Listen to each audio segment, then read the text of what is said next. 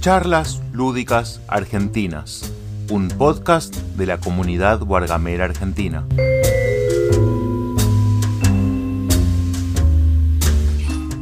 Buenas noches para todos los que nos están escuchando en vivo. Buenos días, buenas tardes, buenas momentos que se les cantó escuchar a los que nos están escuchando en Spotify o alguna de esas otras plataformas. Mi nombre es Xavier Pérez. En el mundo de los juegos de mesa me conocen como Sapi y en otros mundos también, el mundo me conoce como Sapi. Esto es Charlas Lúdicas Argentinas, un espacio que eh, le agradecemos mucho a nuestro amigo Germán porque es de alguna manera su gran impulsor y creador. Yo sé que él va a decir que hay muchos otros impulsores y creadores, pero como él es nuestro amigo, se lo agradecemos principalmente a él. Em, les agradezco mucho a quienes están escuchando en vivo. Y hoy vamos a hacer una charla que se titula em, Juegos Entrópicos y ustedes tendrán muchas ganas de saber qué quiere decir que se llaman Juegos Entrópicos, pero vamos a arrancar primero presentando a quienes me están acompañando. Arrancando por eh, Gonza, que es quien nos trajo la idea de, hacer esta charla. Y, bueno, y, también quizá lo conocen en Telegram como HQ063. Em, Gonza, ¿cómo estás? Y si querés, para ir rompiendo el hielo, contame el último juego que jugaste. Buenas, Chapi. Em, un gusto estar acá en, este, en esta charla. Eh, sí, el último juego que jugué, eh, como te decía hace un rato, eh, la verdad que últimamente no, no, estoy teniendo muchas oportunidades de jugar en mesa, así que vamos a considerar el último, la última partida que terminó online, que fue la de Food Chain Magnate, que ganó Berna, peleadísimo. Yo pensé que se lo sacaba, pero no, se lo llevó él. Así que nada, esa fue mi, mi, última partida. Ese es el Food Chain Magnate. ¿En qué, en qué plataforma? Está. Está en Board, Game Core, que es de la misma editorial del juego y hay varios juegos de, esa editorial, que ahora la verdad que no recuerdo ah, el nombre de la editorial. No, pero no, la tenía la no la tenía la plataforma. Y bueno, también me está, nos está acompañando hoy eh, una persona que para mí es de, las personas en la Argentina que más saben del juego de mesa moderno y que mejor eh, transmiten, digamos, y creo que si haces promedio de cuánto sabe y cuánto transmite, no baja del top 3. Eh, y además eh, es mi amigo y me encanta, me encanta presentarlo así porque es mi amigo y él se va a poner muy incómodo. ¿Cómo estás, Ezequiel? Todo bien. y contanos también que lo último que jugaste. Bueno, eh, estuvimos jugando también online, pero mediante una llamada así de, audio. Lo último que jugamos fue el Draftosaurus, con un grupito ahí Maxi, Pablo, Ana Paula, Lord Tyron. Así que tenemos tener unas partidas de, un par de juegos, pero Drastosaurus fue el último. Muy disfrutable también, tanto online como en mesa. Lástima online no tenés los dinosaurios en la mano, ¿no? Pero igual es muy divertido y muy rápido Bien, buenísimo. Bueno, yo este fin de semana pude hacer una pequeña reunión y probé un juego que no había probado antes, que es el Isla del Tesoro interesante. Eh, un poco me hizo acordar el Cryptic en el que tiene la posibilidad de que se acabe muy muy rápido y, realmente pasó así la primera vez, pero como había pasado todo tan rápido lo jugamos de vuelta. Eh, pero es un juego interesante, me, pareció, me, gustó. No, es lo que me suele gustar a mí, pero, pero estuvo bien. Bien, vamos a arrancar entonces con lo que nos trae acá, que es hablar de juegos entrópicos. Y tuvimos una discusión al, cranear esta charla de de cómo llamar estos juegos que, queríamos, este, de los que queríamos hablar, y terminamos sin juegos entrópicos, no por la cuestión del caos, sino por la cuestión de la irreversibilidad. ¿no? Los procesos entrópicos son los procesos no reversibles, y hay algo no reversible en estos juegos. No necesariamente en el juego, o sea, no, es, no necesariamente hay algo en el juego que pasa de un estado a otro y, ya no se puede volver atrás, sino que en muchos casos es en el jugador. Hay un proceso irreversible en el jugador que juega el juego una vez y no puede volver a jugarlo porque ahora ya sabe cosas que no sabía cuando arrancó. Si el objetivo del juego es saber quién mató a no sé quién y eso no está determinado aleatoriamente de alguna forma, eh, no lo puedo jugar de vuelta el juego porque arranco el juego y ya sé quién mató a quién. Em, ¿por, qué, llegamos a esto? Porque bueno, si quieren, me gustaría, eh, eh, Gonza, que arrancar un poquito, que arranque vos un poquito con esto de cómo llegamos a esto, que hablamos primero de juegos de un solo uso y, cómo, cómo, fuimos hablando de, esta cuestión. Dale, bueno, voy a arrancar por decir por qué planteé la charla, ¿no? Eh, me venía preguntando qué, qué, podía, qué podía aportar a, las charlas lúdicas y, me di cuenta que los juegos que más jugué y que probablemente eh, más que el promedio de, la gente de la comunidad eh, son los juegos estos de un solo uso. me di cuenta de eso y enseguida dije, ¿con quiénes hablamos siempre de estos juegos? ¿Quiénes suelen jugar mucho estos juegos también? Ya ese, enseguida pensé en ustedes para eh, que hiciéramos esta, charla en conjunto. Eh, y bueno, ¿cómo, ¿cómo, tratamos de definirlos? Eh, nos planteamos en principio también el tema de los legacy. Planteamos puntualmente un legacy que no voy a nombrar ahora porque nos gusta dejar el bonus track para el final, pero puntualmente un legacy del cual no queríamos dejar de hablar, pero que un poco no, no está tan ligado al resto de los juegos que queremos hablar, que son más bien eh, los que cambia algo en el jugador, eh, que no te permite volver a jugarlo. Porque mal que mal, un juego Legacy, si bien no va a ser la misma experiencia, si vos comprás de vuelta el juego, podrías volver a jugarlo, el juego Legacy tradicional. Eh, obviamente que vas a tener muchos spoilers de lo que va a pasar, pero hay una parte mecánica del juego que la podés disfrutar de vuelta. En los juegos de los que queremos hablar, la mecánica es en general la deducción, la de descubrir el misterio o el escape o lo que sea. Eh, entonces, claro, es completamente imposible volverlo a jugar sin eh, ya saber la respuesta, ¿no? Salvo que haya pasado muchísimo tiempo y haya jugado 10.000 juegos en el medio, pero aún así siempre la temática te va a ir llevando eh, a, que te vayas acordando las cosas porque son distintos entre sí y te vas a trigger algún recuerdo, algo de la, temática, ¿no? Sí, la, narrativa te recuerda cómo venía la cosa y, te, Pero además también el, un solo uso también queda un poco corto porque hay algunos juegos que están diseñados para jugarse, por ejemplo, tres veces, como, como puede ser, pienso en, en, el Time Stories o, hay algunos otros de, de estos tipos de juegos que una vez que lo jugaste la cantidad de veces que está pensada, ya no lo puedes volver a jugar. Pero sí, pero no es de un solo uso, sino que van a, vas a jugar una, dos, tres partidas y, una vez que, completes eso, ya el juego te va a quedar medio obsoleto. No sé ese si tenés algo para comentar o agregar a todo esto. No, me hago eco de todo lo que dijeron, es tal cual como ustedes dicen. Y qué sé yo, se les ocurrió ese título marketinero que que por supuesto no es algo que estemos planteando que se tenga que llamar así, ni que se llame así, pero eh, un nombre que pintó para la charla, y ahora, claro, y ahora que aclaramos de qué se trata, podemos empezar a hablar de, de, los juegos que vinimos a hablar, ¿no? Y la gente ya se puede ir. Eh, no, no, no, eh, no, lo que, lo que sí agregar una cuestión, digamos, que, también nos, surgió en la charla. En algún momento eh, alguien planteó, che, pero entonces las trivias serían como juegos de un solo uso, porque si yo me sé todas las preguntas, ya, ya está, no puedo volver a jugar, porque me sé la respuesta a todas las preguntas. Bueno, qué sé yo, es una, es, una categoría en sí misma la trivia y obviamente no es, no es de lo que estamos hablando, pero sí nos, nos surgió una charla interesante. Yo no lo había jugado el juego, así que no pude opinar mucho, pero, pero Gonza sí. Eh, respecto del incómodos invitados, que tiene una, una, mecánica medio particular en cómo, en cómo genera esos, esos casos. Y bueno, te dejo, eh, Gonza, que lo, que lo lleves vos. Dale. Eh, en concreto, creo que la dicotomía era el, el cryptid contra el incómodos invitados, ¿no? Donde el cryptid, si bien se genera una combinación que si se generara la misma combinación en el futuro, eh, tendría la misma solución. Eh, en el Cryptid vos no tenés la información de qué combinación estás jugando, entonces no tenés forma de saber, eh, aún si tuvieras memoria perfecta, no tenés forma de saber con qué combinación estás jugando y por ende cuál es la respuesta.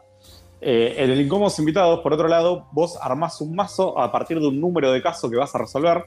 Tiene miles de casos, literalmente son más de mil. Eh, pero armas el mazo a partir de un número de casos que vas a resolver y la respuesta para el número de casos que estás jugando va a ser siempre la misma. Es muy, muy difícil que te la vayas a acordar si la jugaste mil veces después, porque la narrativa básica del juego es siempre la misma. Eh, en algunos el testigo te dice que vio a la persona A y en el otro caso el mismo testigo te dice que vio a la persona B, pero vos siempre estás eh, resolviendo el mismo caso, el mismo asesinato. Eh, entonces es muy difícil que la narrativa te permita acordarte, pero bueno, si uno tuviera una memoria absolutamente perfecta que le permitiera relacionar números con eh, resoluciones de los casos, no podría jugar de vuelta el juego, ¿no? por supuesto que esta está fuera del alcance de todos nosotros. No sé si alguien existe en el mundo capaz de, memorizar eso, seguramente sí.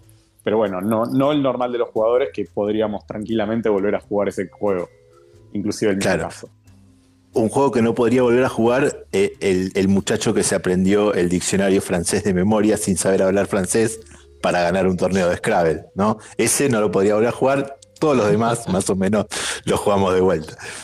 Exacto. Eh, Bien, el, ah, bueno, vayamos entonces a lo, que, a lo que vinimos a hablar y empezamos a hablar un poquito de, vamos a hablar en algunos casos de, juegos, digamos, que son un solo juego, que, es de una manera determinada, y en otros casos de, y creo que en la mayoría de los casos, de familias de juegos que, tienen algún tipo de, va, que, son, digo, ¿no? como conocemos, los exit, los time stories, qué sé yo.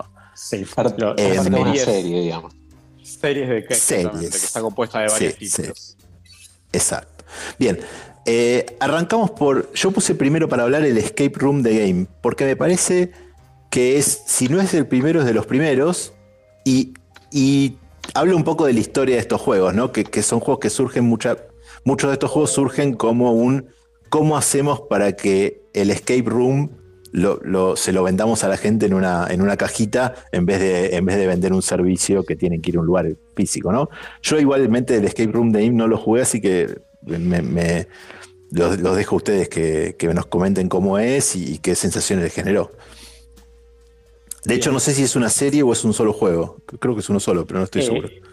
No, es, es, una serie no con tantos títulos como otras, eh, pero son por lo menos cuatro o cinco títulos. Em, en principio es un juego base que es el juego Escape Room the Game, donde trae una, maquinita, por llamémosla, porque realmente lo es, lleva pilas y todo, eh, que se llama, creo que cronodecodificador, si no, si no recuerdo mal el nombre. Em, me encanta el nombre. Sí. Eh, que es un simplemente un timer. Te marca el tiempo, te marca el tiempo y te, ayuda a decodificar la solución. Correcto. Eh, Fantástico. sí, la verdad que es, muy, muy interesante y, le, aporta mucha fisicalidad a, una serie de juegos que en general no suelen tenerla. Em, trae una, si no me equivoco, 24 llaves eh, de distintas formas que vos las vas colocando en el criptodecodificador siguiendo las pistas que fuiste resolviendo en el, eh, en, el, en, el, juego, en, el, en lo que plantea del escape room. Y eh, cuando colocas la combinación correcta, el cronodificador te dice un ruidito que indica que tenés que abrir el próximo sobre y continuar avanzando en el progreso del juego. La verdad que es una solución muy interesante. no, no, diría que es la serie de juegos que más me gustó, pero la herramienta esta del cronodificador realmente es muy, muy atractiva, muy, muy atractiva. Ese, ¿querés agregar algo más? Sí, a ver, podemos hablar que eh, de alguna manera hubo un boom en lo que es el fenómeno de la sala de escape. Seguramente empezó en otros países un poco antes y después se trasladó a la Argentina. Vos, Gonza, podrás dar fe de, la cantidad de salas distintas que hay en Argentina, que habrá sido un o al menos que había antes de la pandemia. Claro.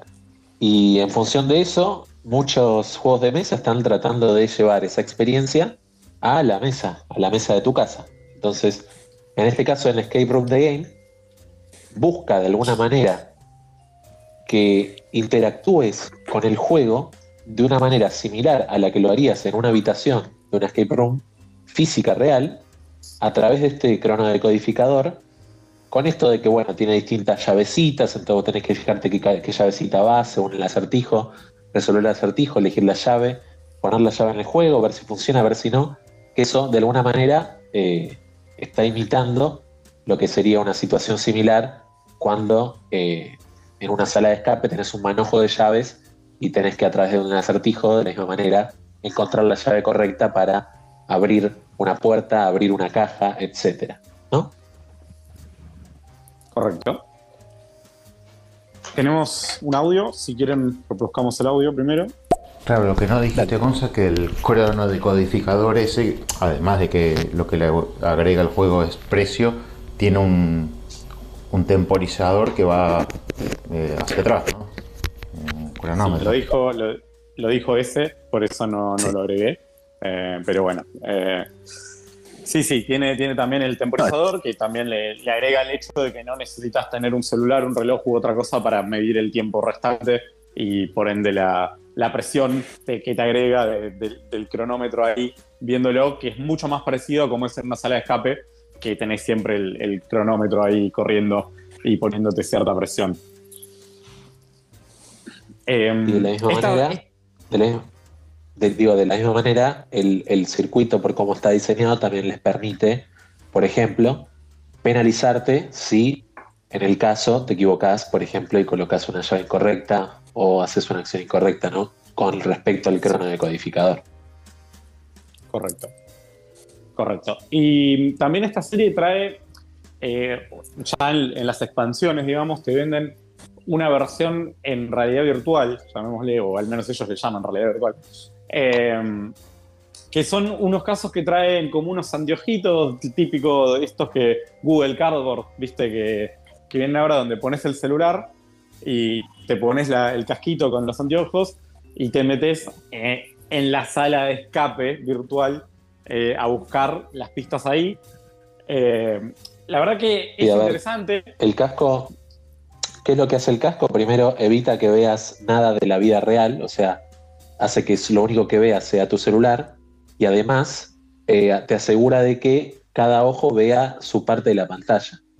Entonces, de alguna manera logra ese efecto 3D emitiendo en cada, para cada uno de tus ojos la imagen que verías si vos estuvieras en la sala de escape real, entre comillas, y esa sería la realidad virtual, que vos virtualmente estás viendo algo que podría ser real. Correcto. Y se combina con el giroscopio del teléfono, que hace que tus movimientos de cabeza muevan la imagen como si realmente estuvieras movi- moviendo la cabeza dentro de una habitación eh, donde hay distintas pistas o cosas. Em, la verdad que si bien agrega algo bastante interesante, creo que el gran problema de esto es que eh, se juega con un celular y un casco y estamos hablando de juegos que buscan ser grupales en general, son juegos cooperativos. Eso no lo hablamos, lo dij- dijimos que íbamos a hablar y por ahora no lo, no lo hablamos. Eh, en general son juegos cooperativos, los escape room de game puntualmente son cooperativos. Y, y claro, perdés mucho de eso eh, en el sentido de que te tenés que ir pasando los cascos, no, no es, no es la misma dinamismo que en un juego donde todo está sobre la mesa. Bien. Clarísimo. Eh, y en Bueno. particular, con lo que es eh, la saga de Escape Room The Game, yo no, sentí que hubiera tanta interacción entre los componentes que se usan como sí podría llegar a haber en una sala de escape real. O sea, creo que de alguna manera tenemos que mencionar eh, la diferencia en escala de lo que es estar en una habitación con todo lo que los componentes que puede llegar a ver con el contenido de una caja en un juego de mesa, ¿no? O sea, de alguna manera tenemos que dimensionar que esto está hecho en una pequeña escala.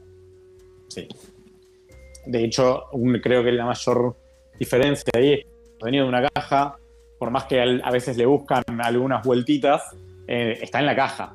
Eh, no tenés que buscar por toda la habitación un mundo físico que donde las cosas pueden estar escondidas, no sé, abajo de un mueble o adentro de un cajón. Eh, está todo en la caja y los intentos de esconder los componentes eh, son siempre o, o cartas que te dicen las podés robar en determinado momento. Digamos, no, no es lo mismo que en, un- en una sala de escape real eh, en el mundo físico, ¿no? Bien, tal cual. Bien, em, pasamos si quieren al, al siguiente que tenemos en la lista. Reorganicé un poquito la lista, perdón. eh, pensando en tratar de, de- de tematizar un poquito, eh, está el Escape Room in a Box de Mattel, que es otro que yo tampoco jugué, así que lo voy a escuchar un rato. No sé a quién vas a escuchar, yo tampoco lo jugué, la verdad, creo. Bien. Eh, entonces, ¿ese vos sos entonces el que jugaste al Escape Room in a Box? ¿O nos equivocamos en la lista y había uno que nadie lo jugó y pensamos No, que sí? no. O sea, yo, yo pasé la lista de, de juegos que me parecía que cumplían esta característica. Y Ah, bueno, si, si, da- si pasaba que ninguno de nosotros lo había jugado, puede pasar. Le pasamos el mensaje de Luis. Y Dale. mientras tanto, si quieren comentar, si alguien jugó el Escape Room in a Box, eh, y también que nos tire una, no, una mini reseña. Claro, pero ahí en el escape room también tenés algunas que están ocultas en el fondo o en el reverso de una carta o en lugares que no esperarías encontrar. Sí, estoy de acuerdo con Luis que de alguna manera los juegos tratan de ingeniárselas para transmitir esa experiencia, pero como digo, me parece que en una escala reducida. Es decir, vos tenés una habitación en la sala de escape, en este caso tenés una caja, pero muchas veces eh, se dice que, que toda la caja es fair game. O sea, cualquier parte de la caja es justo juego, parte del juego, entonces muchas veces pueden llegarse a situaciones muy creativas utilizando cualquiera de las cosas que vengan en ese producto que nos llegan a una caja. Sí, correcto. Por eso dije que obviamente que tratan de buscarle la vuelta para que se parezca lo más posible a que las cosas estén escondidas. Pero bueno, no, no es lo mismo. Eh, vamos con. Hay un audio más. Vamos con el audio Joel también. Sí. Hola chicos, ¿cómo están? Eh, les hago una pregunta. Eh, bueno, ustedes hablaron de que la trivia es un, es un tipo de juego en sí mismo y estamos de acuerdo. Ahora se enfocaron mucho en los escape room. La pregunta es, el mítico juego viejo de mis tiempos en VHS, el Atmosphere, ¿entraría en esta categoría o en un juego como tipo de juego entrópico?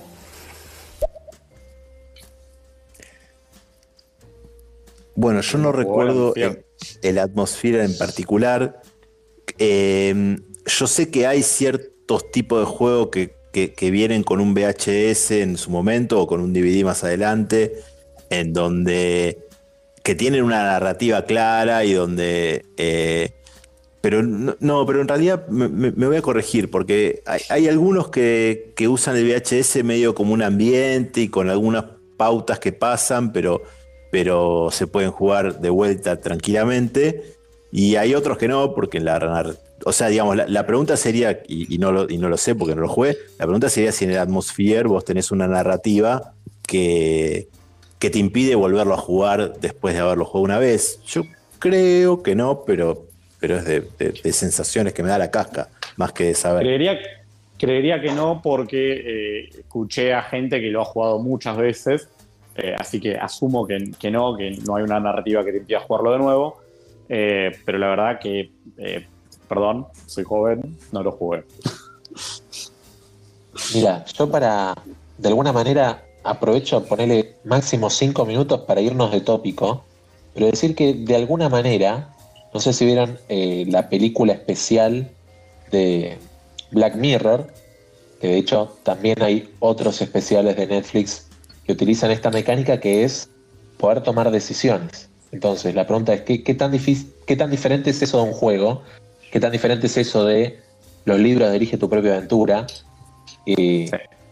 A lo que voy es que si el DVD o lo que sea que estés mirando te permite tomar decisiones y a su vez, cada vez que tomas una decisión, estás viendo cómo se desenvuelve en una narrativa, si vos eh, ya explorás todos los caminos posibles que tiene esa narrativa, difícilmente sea interesante volver a atravesar sobre esa narrativa porque ya conoces todas las soluciones, digamos, ¿sí? A ver, Exacto, eh, creo, creo que cae en lo que justo, hablábamos justo lo que de son... Sí. Creo que cae en lo que hablábamos Digo, justo antes lo de que que- pueden ser jugados múltiples veces, no una, sino múltiples veces. Sí. Pero eh, siguen teniendo el concepto de que una vez que se jugó todos los caminos posibles los N veces que el juego haya sido diseñado, me parece que entra en el concepto de juegos entrópicos. Sí, en, en general yo lo que creo es que o hay una narrativa y si hay una, narrativa que seguir y que, y que tiene impacto, digamos, directo en el juego, de manera tal que, que, que haberse, que conocer la narrativa te, te impide volver a disfrutar el juego, o hay un, un, desafío intelectual de resolver una cuestión que una vez uno conoce la solución, ya eh, no, no tiene sentido. No es un desafío intelectual porque ya la solución la conozco. Creo que esas son en general las dos grandes categorías y muchos juegos obviamente traen las dos cosas a colación, digamos, y hay una narrativa arriba de un desafío, de un desafío intelectual. Pero creo que es, en general, es- son esas las cosas que estamos buscando cuando hablamos de este tipo de juegos. Bien, lo, lo último que quería mencionar es que, obviamente, eh, por ejemplo, la película de Black Mirror, vos podés decidir volver a verla porque no deja de ser entretenimiento visual, ¿no? O sea, sigue siendo una película. Vos viste una película y la volvés a ver porque te gustó. eh, es normal eso. Y podés de repente volver a leer un libro eh, porque te gusta cómo está escrita la narrativa, por más que conozcas todos los caminos. En los juegos, no sé qué tan posible es dentro de, digamos, esta categoría, decir vuelvo a disfrutar esta narrativa si yo ya conozco las soluciones. Pero ¿por qué pasa esto? Es más bien porque la narrativa del juego o el flujo del juego se apoya mucho sobre las resoluciones de acertijos, situaciones, etc. Es decir, quitarle al- a estos juegos la parte del acertijo, la parte de la narrativa y casi que no queda nada. Sí, ah, presentan un desafío que si le sacas el desafío eh, ya no, no tienen sentido como juego. Po- Podrías, no sé, leer la historia, pero la verdad es que no es en eso en lo que, eh, en lo que el juego funciona. Cual. Bien. Yapi, vos planteabas un orden temático. Yo te voy a contraproponer un orden más bien eh, al revés. Más bien uno para un lado y otro para el otro para no Ok. irnos todos. Para no aburrir. No sé qué les parece. Exacto. Bien, yo porque esto te, te- te plantea tratar de, de- de- de encontrar las similitudes, pero, pero me parece bien y además eh, no- sé si, al- o sea, ahora yo pensé que la lista que tenía era toda lista de juegos que por lo menos uno de nosotros había jugado, veo que me equivoqué, así que eh, vamos a ir con uno que sé que todos jugamos. Yo juego uno solo igualmente de, de- de estos juegos, que son los Exit. Y, y como yo juego uno solo, los dejo arrancar ustedes y, y daré mi comentario más adelante. ¿Ese querés arrancar vos esta vez? Dale, bueno, eh, la saga de juegos Exit es una serie de juegos eh, diseñada por Inca y Marcus Brand, ¿sí? que en inglés, en alemán y etcétera la saga Cosmos y en Argentina nos llega por Devir, ¿sí? y la idea de los juegos es básicamente escapar, ¿no? Se llaman exit porque tenés que encontrar la salida de una situación en la que estás. Te encontrás en una cabaña en la que ibas a vacacionar, se cierran las puertas y el desafío a partir de ahora es salir. ¿sí? Te pasaste a visitar un laboratorio de, de alguien y te quedaste adentro y cerró la puerta atrás y tenés que escapar, ¿no? Entonces, de alguna manera, lo mismo, el exit está tratando de eh, simular lo que sería una sala de escape, de nuevo, en una cajita, de hecho de un tamaño muy modesto. ¿sí? Eh, los exit que suelen entrar, suelen entrar un puñado de cartas, cartas de las que se van a usar para los desafíos, cartas de pistas, ¿sí? para siempre se tiene varias pistas para cada desafío, cosa de que no te, no te puedas quedar ahí sin poder resolver un desafío. Y traen, sí, muy importante, el libro de reglas y un librito en el cual también se resuelven muchos de los desafíos del libro. Y el libro en general lo tenés ya disponible, puedes ver todos los desafíos, pero quizás no entendés todos y tenés que ir viendo qué cosas eh, podés ir resolviendo, qué cosas no. Y a veces trae eh, algunos componentes adicionales que pueden o no estar disponibles desde el principio de la aventura, que en algún momento quizás se utilizan eh, para construir soluciones más novedosas y quizás más parecidas a las que tendrías en una sala de escape real. ¿sí? Si vos quitas ese, ese- esos artefactos te quedarían casi solamente, solamente cartas, ¿no? Entonces, de alguna manera trata de buscar ideas innovadoras con componentes adicionales. Y la rueda. Ah, y la rueda, claro. Tenías, muy importante, la rueda que está construida de cierta manera específica para que vos, si lográs la solución de un desafío, la rueda te muestre un número que corresponde a la solución real y si eh, seleccionas la solución incorrecta, la rueda te indica un número que termina siendo, termina diciéndote, no, mira, está mal tu solución, inténtalo de nuevo, ¿no? Y creo que los exit en particular se basan mucho en, primero, ponerte en situación, ¿sí? La narrativa estaría dada por la situación en la que te ponen. Entonces, visualmente vos en las cartas ves las habitaciones en las que estás, los, lo- los objetos con los que puedes interactuar, pero la narrativa se reduce quizás a eso, a ponerte en situación.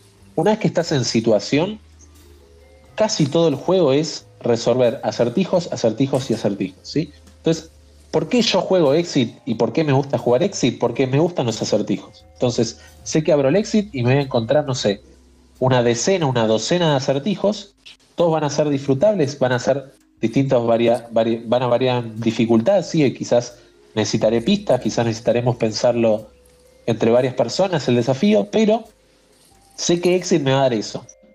Eh, consistentemente da buenos desafíos de variada dificultad, que por eso me interesa volver eh, a jugar Exit, justamente por los desafíos, no tanto por la narrativa, ¿sí? y eso quizás puede ser modificado ahora por una de las cajitas de Exit que salieron con dos partes, ¿sí? ahora salió una, una cajita con, digamos, dos aventuras consecutivas, que quizás tienen mayor arco na- narrativo, pero sí destaco mucho de los Exit que es mucho desafío y no sé si Inca y Marcus hacen los desafíos entre los dos o si tienen ayuda editorial o tienen un equipo de desarrollo, pero siempre están creando nuevos desafíos, nuevas formas de, de crear dificultades y, y por eso me gustan los Exit.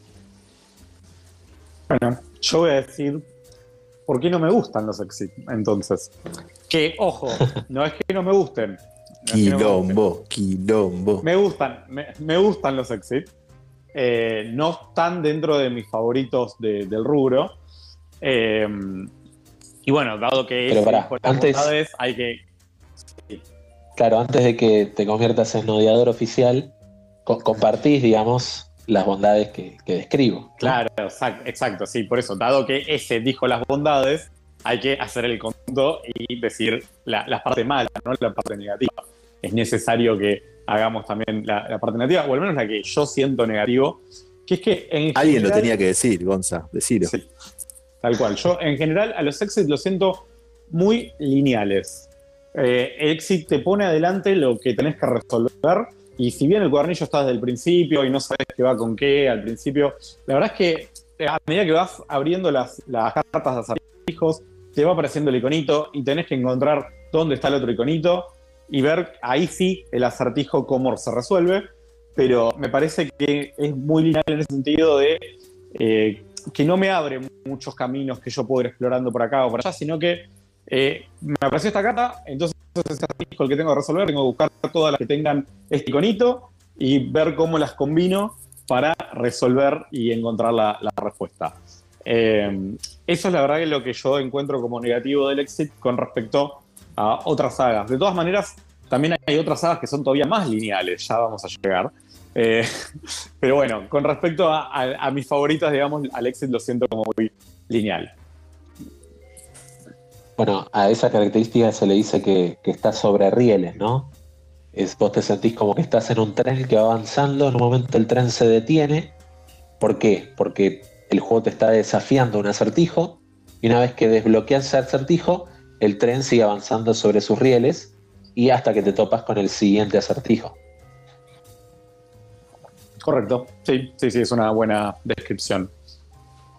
De todas maneras, el siguiente acertijo está ahí nomás, ¿no? Eh, no es que, no, lo que decías vos, no, no hay mucha narrativa entre un acertijo y el otro. Eh, pero digamos, te lleva inmediatamente al siguiente acertijo y te dice cuál es. Te dice, este es el siguiente acertijo, te lo presento acá. Eh, Claro, yo, yo no, no, no, la verdad que juego uno solo y lo jugué hace mucho, pero eh, digamos, incluso por, por lo que cuenta Gonza, ni siquiera tenés dos acertijos abiertos al mismo tiempo, como para decir, che, la verdad que este no me sale, pero voy y resuelvo este y destrabo alguna cosa más, y después vuelvo en un rato al, al- al acertijo que me tenía trabado. Como que si te, te estás trabado, muy trabado en un algo, es como que vas a estar ahí un rato, un rato. En general sueles tener pistas de más de uno, pistas de más de uno, pero la posibilidad de resolver uno solo. Y cuando le enganchás la mano, sabes cuál es el que tenés que resolver, cuál es el que se puede resolver en cada momento, porque ya te digo, los iconitos de las cartas te van diciendo, este es el momento de resolver este. A ver, vos normalmente abrís una, una habitación, ¿sí? ya sea al principio del juego que estás en una habitación inicial, o lográs avanzar desde una habitación hacia otra, y en ese momento se abren varias posibilidades. Vos ves eh, varias pistas desperdigadas por la habitación, ¿sí? que están en la carta, eh, pero no necesariamente vas a poder resolver cualquiera de esos acertijos porque te puede llegar a pasar que te falten pistas para algún acertijo. Pero yo no creo que haya un orden determinado que digan primero hay que hacer este, después este, después este, después este. ¿sí? Creo que es posible que estés trabajando sobre más de un acertijo al mismo tiempo, pero no mucho más que eso, digamos. Y la narrativa va a seguir siendo lineal, hayas hecho primero un acertijo antes que el otro o al revés.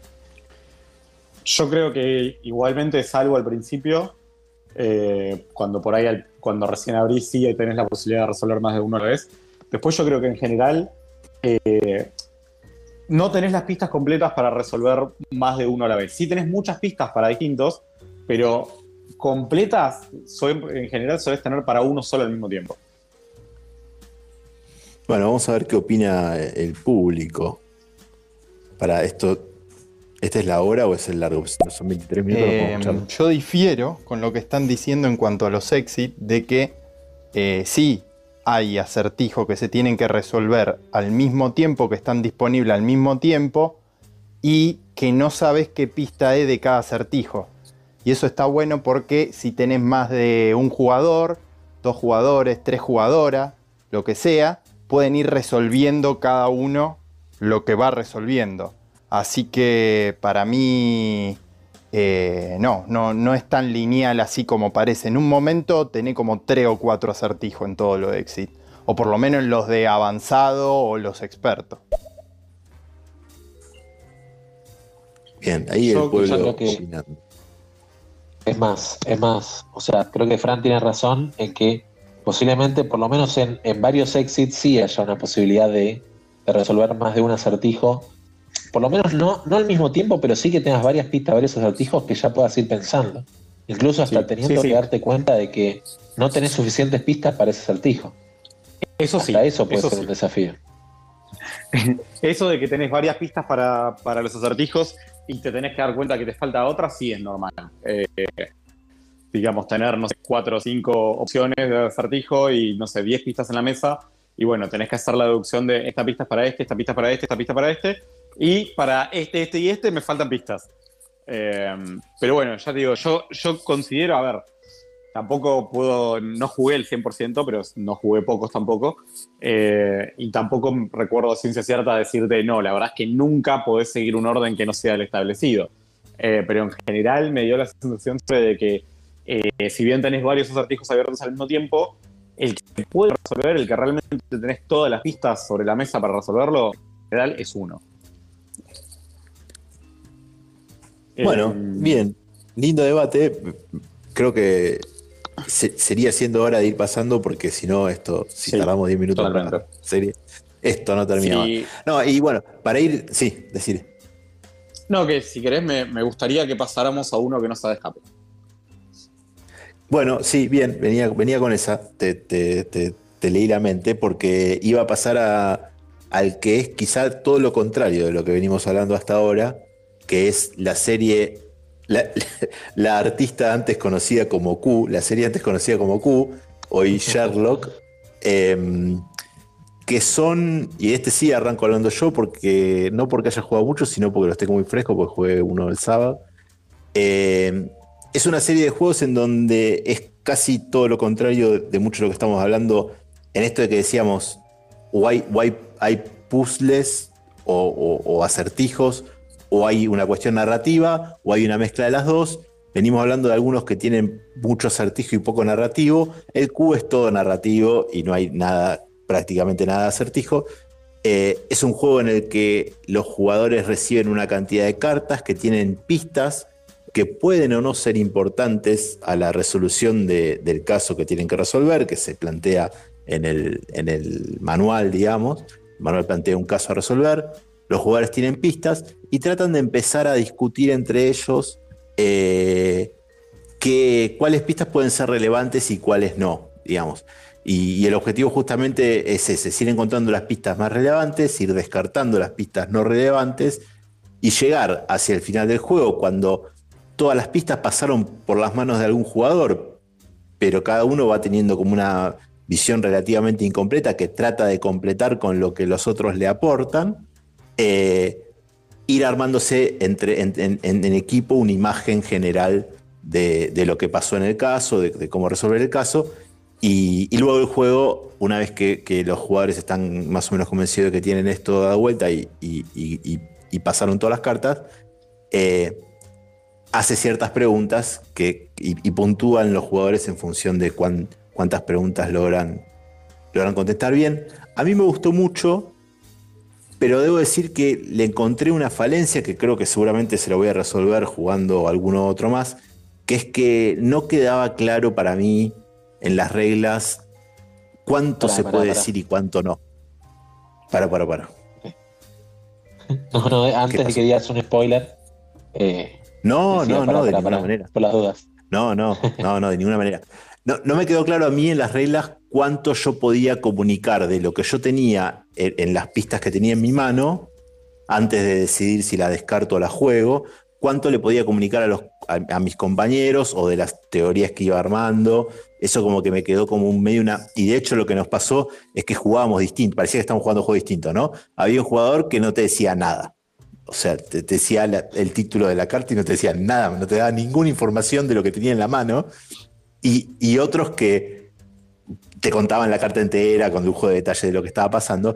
Y entonces eso nos generó un poco de duda. Pero fuera de eso, y creo que seguramente habrá alguna solución, digamos, habrá algún, no sé, un FAQ o algo así que, nos diga cómo, resolver esa cuestión. La verdad que me pareció un juego muy, muy bueno, muy interesante y, que realmente cumplió con lo que esperábamos de, poder meterme en esa, ¿cómo se llama?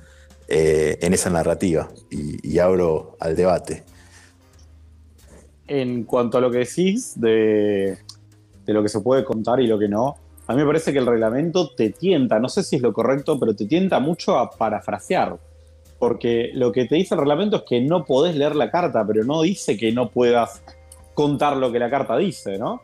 Eh, entonces, claro, te tienta mucho a decir, bueno, le cambio las palabras, pero cuento absolutamente todo lo que está diciendo acá.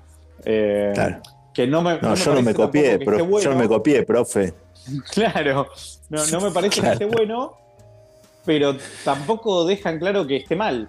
Eh, entonces, eh, sí, me parece que eso coincido con, que, con que es una falencia. La verdad es que nunca busqué si, si había en algún lado un FAQ que, explique qué se puede decir realmente y qué no, eh, o cómo, cómo se puede contar una carta y cómo no.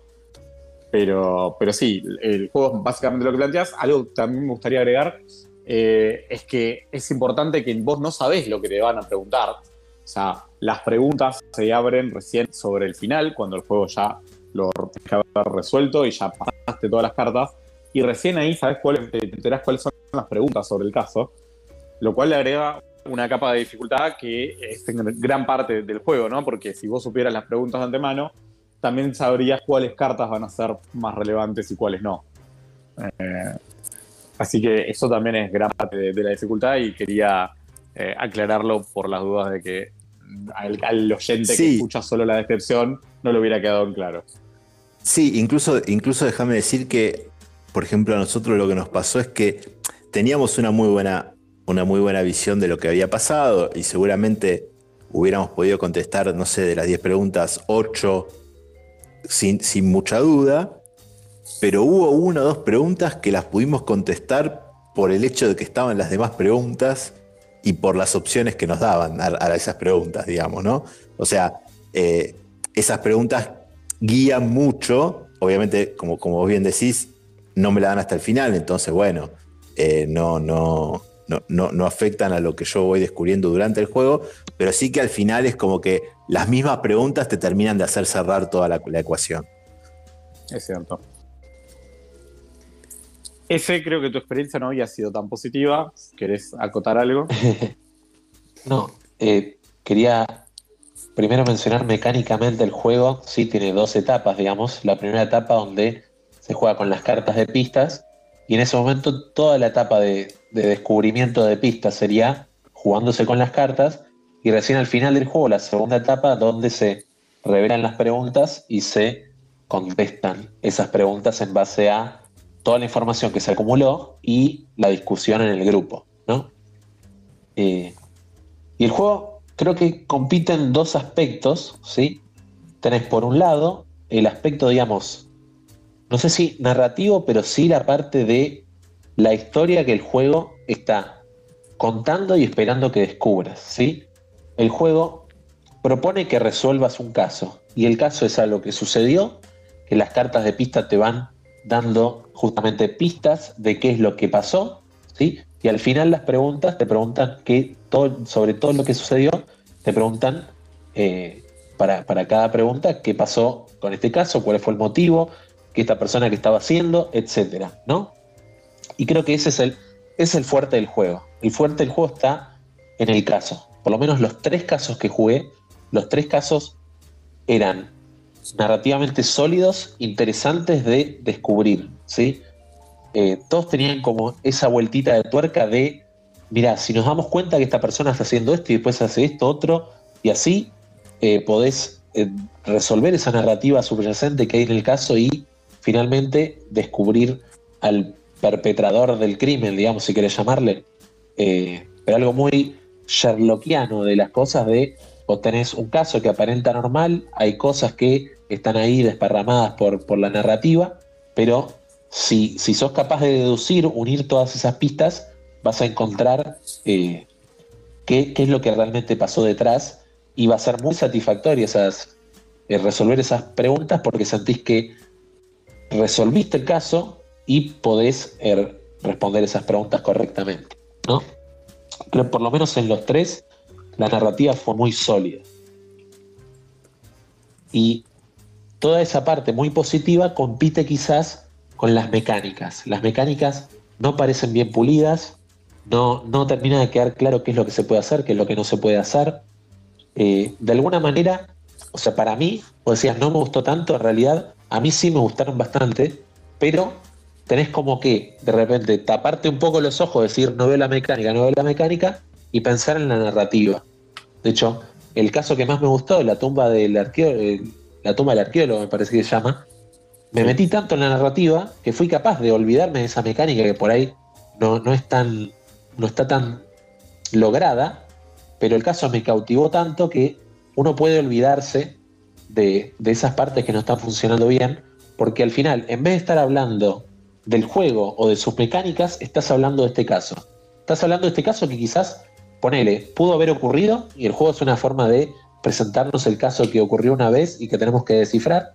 Y yo estoy pensando en el caso y no en el juego. De alguna manera me olvido de que estoy jugando y creo que formo parte de la experiencia que el juego quería lograr en mí, que era pensar como un detective. Es decir, soy un detective, estoy tratando de desgranar este caso y creo que el juego lo logra bien si logras meterte en esa narrativa.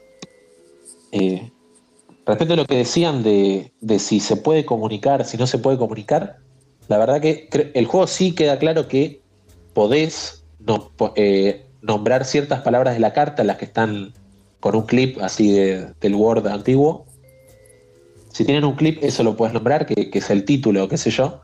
Y es verdad que podés parafrasear el contenido de la carta, pero no sé si a mí personalmente me convence tanto. Yo creo que, por lo menos en, las partidas que jugué, lo que más me convenció es sí discutir libremente todo lo que está boca arriba, es decir, todas las cosas que cualquiera puede ver, eso se puede discutir libremente, y si vos querés discutir algo que vos tenés por, por información privilegiada, digamos, creo que era más interesante hablar de qué conjeturas te llevaban a hacer las cosas que vos podías ver, que el resto no, más que hablar de el contenido en sí. Es decir, yo no te voy a decir mi carta dice tal cosa, pero sí te voy a decir que con lo que veo en el tablero y con lo que sé oculto, que no te lo puedo decir, puedo conjeturar que va más por acá, ponele, va más por un asesinato, eh, por un asesinato más que por un, eh, no sé, Robo de caudales, no sé, por lo que sea, claro, un accidente. Entonces yo, conjeturando, no sé si de, alguna manera estoy transmitiendo quizás qué tengo, pero sin decirlo y sin parafrasearlo, que me parece mu- mucho más interesante que agarrar la carta y torcer las reglas del juego para lograr transmitir todo lo que veo sin que sin romper las reglas y sin que el resto pueda ver la carta literal. Creo que es Eh, una, sí. una buena propuesta. No, me parece muy interesante. Después es difícil porque también si yo tengo una conjetura y esa conjetura se basa en algo que estoy viendo, es muy difícil no decir, tengo una conjetura y esta es la razón por la que la tengo. Pero te entiendo lo que decís y me parece, me parece interesante. Va, digo, Claro. creo, creo que Pero está en ese límite de, de- de encontrar también para el grupo que lo está jugando cuál es la forma más eh, que, más disfrutan el juego y, darle para adelante, pero sí está claro que, o sea, estoy más allá de que por ahí, por ahí si le tuviéramos que poner un número al juego de- del 1 al 10, yo le pondría quizá un número más alto del que le pones vos ese. No obstante, en la descripción vamos a estar 200% de acuerdo. O sea, un juego en el que lo, lo fuerte está en la narrativa, te trata de meter en esa narrativa y lo logra, pero las mecánicas, bueno, son, están ahí, están ahí, qué sé yo. Tenemos un comentario de, Fernando, si quieren. Creo que está bueno lo que comenta ese porque obliga a los de que no tienen la información a decidir si confían en la conjetura o en la deducción realizada por el que tiene la información. Entonces es un juego que hace cooperar, pero en la confianza de que lo que el otro está haciendo está bien. Bueno, yo en, en mi grupo no puedo confiar, lo lamento mucho, pero nada. Pero a ver, Eh, sí, de nuevo, por ahí a lo que no mencionamos, de nuevo, el juego obviamente es cooperativo, pero cooperativo con información imperfecta, ¿sí? Y con límites a la comunicación. Por un lado, información imperfecta porque no puedes ver todas las cartas que hay en el juego, ¿sí? Solo puedes ver las cartas que están boca arriba y las cartas que tenés en la mano. Y límites a la comunicación porque el juego dice no podés ir y contarle a la otra persona literalmente lo que dice la carta, ¿sí? Podrías digamos, de alguna manera interpretar la regla y decir, bueno, ¿qué tal si lo parafraseo? ¿No? O, digamos, tratar de evitar nombrar literalmente lo que dice la carta, o parafraseándolo, y sí integrarlo más con la narrativa y, digamos, como ver, la imagen completa, decir, bueno, de todo lo que puedo ver, ¿qué, qué conclusiones puedo llegar a sacar? Bueno, creo que para cerrar y ya pasar al siguiente, quiero recordar que estamos hablando de la serie que se llamaba Q, ahora se llama Sherlock, y así como dijimos que los exits se podían conseguir en Argentina de la mano de Beer, eh, los Sherlock se pueden conseguir también en Argentina de la mano de Top Toys. Así que nada, si quieren jugarlos, están disponibles acá en el país. Sí. Eh, bien. Eh, yo, digamos, por un tema de tiempo, creo que, cortaría algunas de, las. Pero si quieren, si quieren, nombro tres que me parecen medio, no sé decir olvidables, pero eh, no, de los que más nos interesaría hablar. Eh, los eh, Ravensburger Escape Puzzles, la papel Escape Games, Three Secrets o Tres Secretos. Si alguien tiene algo que decir respecto de esos, dígalo. Y si no, vamos para adelante. Y, y seguimos porque. ¿Puedo vol- volver a nombrarlos porque se me entrecortó? Sí, eh, los, los de Ravensburger, ¿sí? El de la casa de papel. Y hay uno que se llama Three Secrets, Tres Secretos. No, Sí, ese sí. yo no lo tenía. En Tres Secretos lo jugamos con ese. eh, no sé si él se acuerda más que yo. Sí, me acuerdo que eh, tenías una carta con pistas, tenías tres secretos e ibas dando las pistas para resolver el acertijo de la carta. digamos. La carta venía con una ilustración y pistas que tenías que ir resolviendo. ¿sí? El juego planteaba una- un formato de juego parecido a lo que sería las Black Stories o Dark Stories, donde vos tenés en una Bien. carta una situación y en base a preguntas y respuestas ibas tratando de resolver la situación. Sí, en particular, según- si no recuerdo mal, el juego se llamaba Tres Secretos, porque cada una de las cartas tenía como tres eh, cosas a las que tenías que arribar. ¿no? Como tres, Claro. tres preguntas que tenías que solucionar. Sí, sí, sí, ya, ya lo recuerdo un poco más. Del Escape Puzzle de Ravensburger, eh, decir que eh, es un rompecabezas, en definitiva es un rompecabezas común y corriente, en el cual cuando terminás de armar el rompecabezas, eh, viene una serie de acertijos que la verdad es que no tienen ninguna relación temática, ninguna narrativa, eh, no me parecieron para nada interesantes, pero bueno, eh, está ahí, eh, es Y, una, de hecho, es y un de poco nuevo, hasta una vez que lo resolvés, Sí, Ah, una vez que lo resolves, esa parte no. Pero digo, es un poco hasta rejugable porque en definitiva, primero es un rompecabezas tradicional, o sea que lo puedes desarmar y volver a armar. No, no, no sé si llamarlo sí, juego de mesa esa parte. Claro, lo que son acertijos, sí, nada, lo resolviste y medio que, que después te vas a acordar por lo menos cómo se resuelve. Sí, exactamente.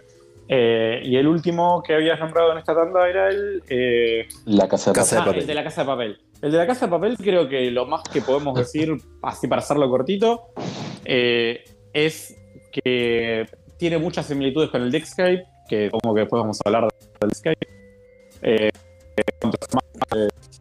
Juego. Y bueno, la temática de la casa de papel, que para algunos tendrás otro activo adicional.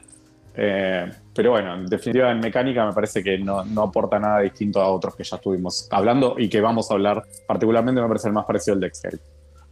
Bueno, A ver. eh, El, el de la casa de papel me pareció el más pobre de los que jugué. Y después, decir, tiene temática de la casa de papel.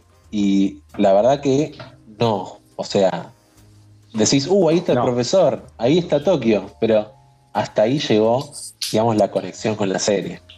Pero usás a los personajes para hacer cosas. Bueno.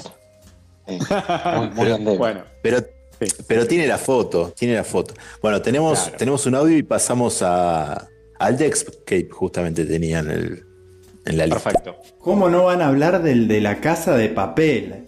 La entropía bien hecha. Bueno, eh, esperemos hablar del que- de la casa de papel. Tenía mucha curiosidad de saber qué era. Bueno, ahí, ahí le, Sí, nos a- a agradece veces- porque Lo, lo peor de la aplicación quizás es que cuando justo estás mandando un audio, puede llegar a pasar que hablen de lo que esperabas que hablen, pero no llegas a escuchar porque mientras estás eh, mandando el audio, y cuando mandas audios no puedes escuchar lo que se transmite. Entonces iba a decir, uy, no, que, que no haya pasado justo que esté transmitiendo y se les haya cortado la parte de la casa de papel. No, no, pero escuchó, escuchó tu dura reseña a la casa de papel. Eh, bien, entonces arrancamos con el Dexcape. Yo eh, jugué el primero, pero quiero, si quiere alguno más arrancar con explicarlo. Este. Dale, voy a arrancar. Bueno, el Dexcape, eh, que en español se llama Escapa, también lo trae Top Toys a la Argentina. Es un juego que tenés la caja, ¿sí? De un cierto tamaño, y adentro tenés un mazo de cartas, ¿sí? Literalmente no viene otra cosa. Una caja, un mazo de cartas, un escenario jugable una sola vez, porque una vez que ya lo terminas de jugar, vas a saber la solución. ¿sí? Entonces vos abrís la caja, la primera carta te va a decir, ojo, tipo agarra el mazo desde este lado porque acá empieza el juego y te empieza a hablar. Dice, bueno, agarras la carta y dice, bueno, este juego se juega así, eh, hacer lo siguiente con esta carta, agarrá, pasar la siguiente carta, da la vuelta, etcétera, ¿sí? Y el juego te va a plantear que estás en algún escenario, en algún escenario hipotético en el que te encontrás, ¿sí? No necesariamente en un lugar para hacer un escape, ¿sí? Pero, por ejemplo, hay uno que te dice, bueno, vas a estar acá, te vamos a mandar acá y robá este elemento, ¿sí? Metete de infiltrado y robá este elemento, ¿sí? Pero el juego te da ese mazo de cartas y en ese mazo de cartas está todo lo que necesitas para jugar el juego. Si, por ejemplo, el juego de repente has vuelto una carta y aparecen personajes, el juego te dice, bueno, Ahora eh, repartí este- estos personajes entre los participantes y cada, cada quien va a ser, va a representar ese personaje que va a tener una habilidad especial para hacer ciertas cosas eh, relevantes para la trama, como diría. ¿sí? Entonces, en el juego es eso, ¿sí? Te encontrás, por ejemplo, con un acertijo y la, la carta dice, bueno, cuando resuelvas este acertijo, da vuelta la carta, ¿sí? Y aquí está por ahí eh, la parte más reprochable de lo que son las mecánicas del juego y es que no, eh, digamos, el juego solo permite que hagas un intento. ¿no? Entonces, vos decís, bueno, vi este acertijo, creo que lo entiendo, creo que lo resolví, eh, me acuerdo mi respuesta o anoto mi respuesta, doy vuelta a la carta y eso está bien o está mal. ¿sí? Pero esté bien o esté mal, avanzás en la narrativa del juego. ¿sí? Si lo hiciste bien, perfecto, eh, toma felicitaciones o un- una bonificación, y si lo hiciste mal, va una penalización. ¿sí? Pero en lo que es la, la narrativa del juego, si uno trata de pensar, bueno, este acertijo va a determinar si soy capaz de eh, forzar la cerradura para pasar a la siguiente habitación en donde está la caja con el diamante, ¿no? Entonces decís, bueno, voy a tratar de resolver el acertijo. Fallé. ¿Qué pasa? Bueno, uh, fallaste, pa. Qué mal. Bueno, pasa igual a la habitación, ¿no? Eso quizás es la parte que diría no estaría encajando bien con la narrativa y por ahí por eso no soy tan capaz de eh, fusionarme con esa narrativa porque tiene esas cosas de, bueno, me están deteniendo en este punto que tengo que lograr algo para poder seguir avanzando y ya sé que lo logre, ya sé que no lo logre, voy a avanzar igual. ¿sí? Y de nuevo también bastante lineal, o sea, no lineal como los exit en el sentido que decía Gonza, de que tenés que hacer acertijo, acertijo, acertijo, acertijo, pero, o sea, por ejem- ej- ejemplo, en este caso en un momento se te dicen, agarrá los mazos y dividilos en cuatro, ¿no? La parte roja, azul, verde, lo que sea. Y técnicamente cada masito podrías atacarlo eh, por separado. Entonces, si hay cuatro personas jugando, se armaron cuatro masitos, cada persona podría agarrar su masito e ir viendo qué acertijos se pueden llegar a resolver. ¿sí? Pero me parece que en este caso la parte lineal es eso de que en ningún momento el juego te va a detener porque hagas las cosas bien o las hagas mal, la narrativa va a avanzar. Entonces, eso es lo lineal. Sí. Gonza, me parece vos que también. creo que igual- también tenés opiniones sobre los acertijos en sí. Por lo menos de, la- Eh, de los que jugás. Sí, sí, particularmente el que jugamos juntos hace un montón, pero la verdad, me acuerdo que eh, estaba muy enojado con el acertijo, pero honestamente no me acuerdo cómo era el, el acertijo y no me acuerdo el motivo de mi enojo. Así que de eso no voy a opinar demasiado. Yo tengo una opinión sobre los acertijos, si quieres. Después. Bueno, dale, dale, ver. opinión. No, a mí, a mí yo jugué Sí, el, aclará. el- el primero, que es el, test final. time. Test time, la, algo del la prueba tiempo. final se llama. Ok, la prueba final en castellano. Eh, me pareció muy fácil. Quizás es que vengo muy, muy entrenado de otra serie que vamos a hablar más adelante, pero lo que me pareció es que no, no sentí que ningún acertijo nos fuera un desafío. Sentí que todo iba como, como por un tubo y Eh. íbamos para adelante y estuvo todo bien de, principio a fin. Eso, pero bueno, esa fue mi impresión, qué sé yo. El que jugamos nosotros con ese, que me enojé, creo que fue el Destino de Londres. Eh, y si no me equivoco, mi queja, a ver si me acuerdo bien, ese seguro se acuerda si me acuerdo bien. Eh, mi queja era que, si bien la mayoría eran así súper fáciles, súper fáciles, eh, como que no seguían una eh, correlatividad de ir aumentando el nivel de dificultad a poco, sino que de repente te clavabas con uno que no tenía ningún sentido, ningún sentido, y que podías estar 20 minutos y no le ibas a sacar, y cuando miraras la respuesta no, no iba a tener sentido. Eh, y después volvías a otra vez un montón de acertijos fáciles de relleno, hasta que volvía a aparecer ot- otro que no tenía ningún sentido. Eh, si, no me, si no me equivoco, esa fue mi queja. Eh, fue particularmente con el del Destino de Londres. La verdad que los otros que jugué, que jugué eh, ese que estás en los, con los incas, que no recuerdo el nombre, y jugué el Test Time, eh, no El tuve Misterio del Dorado. el Misterio del Dorado y el Test Time. La verdad que con esos no tuve tanto problema. Sí, lo que decía ese antes, de que son muy lineales. Particularmente acá, siempre está todo en la carta que estás viendo como, como acertijo. A lo sumo, alguna carta que te quedó de antes, pero en general está todo ahí en la carta. Es muy claro eh, de dónde sacar la, información. Y, y, salvo cuando divide el mazo, como decía ese, que a veces dividís el mazo en cuatro, sino siempre es literalmente eh, un acertijo que te lo plantean y atrás otro acertijo, como si agarraras una revista de crucigramas, más o menos, eh, o, pero de esas de, de ediciones de mente. Eh, lo siento más así que, que, como un juego de mesa así de, escape. Eh, ese, con respecto a lo de la dificultad y eso, eh, ¿era esa mi queja o te acordás mejor que yo? Sí, sí, tal cual. Eh, creo, creo recordar bien que estabas frente al acertijo y frente a la solución y no encontrabas cómo el acertijo se correlacionaba con la solución.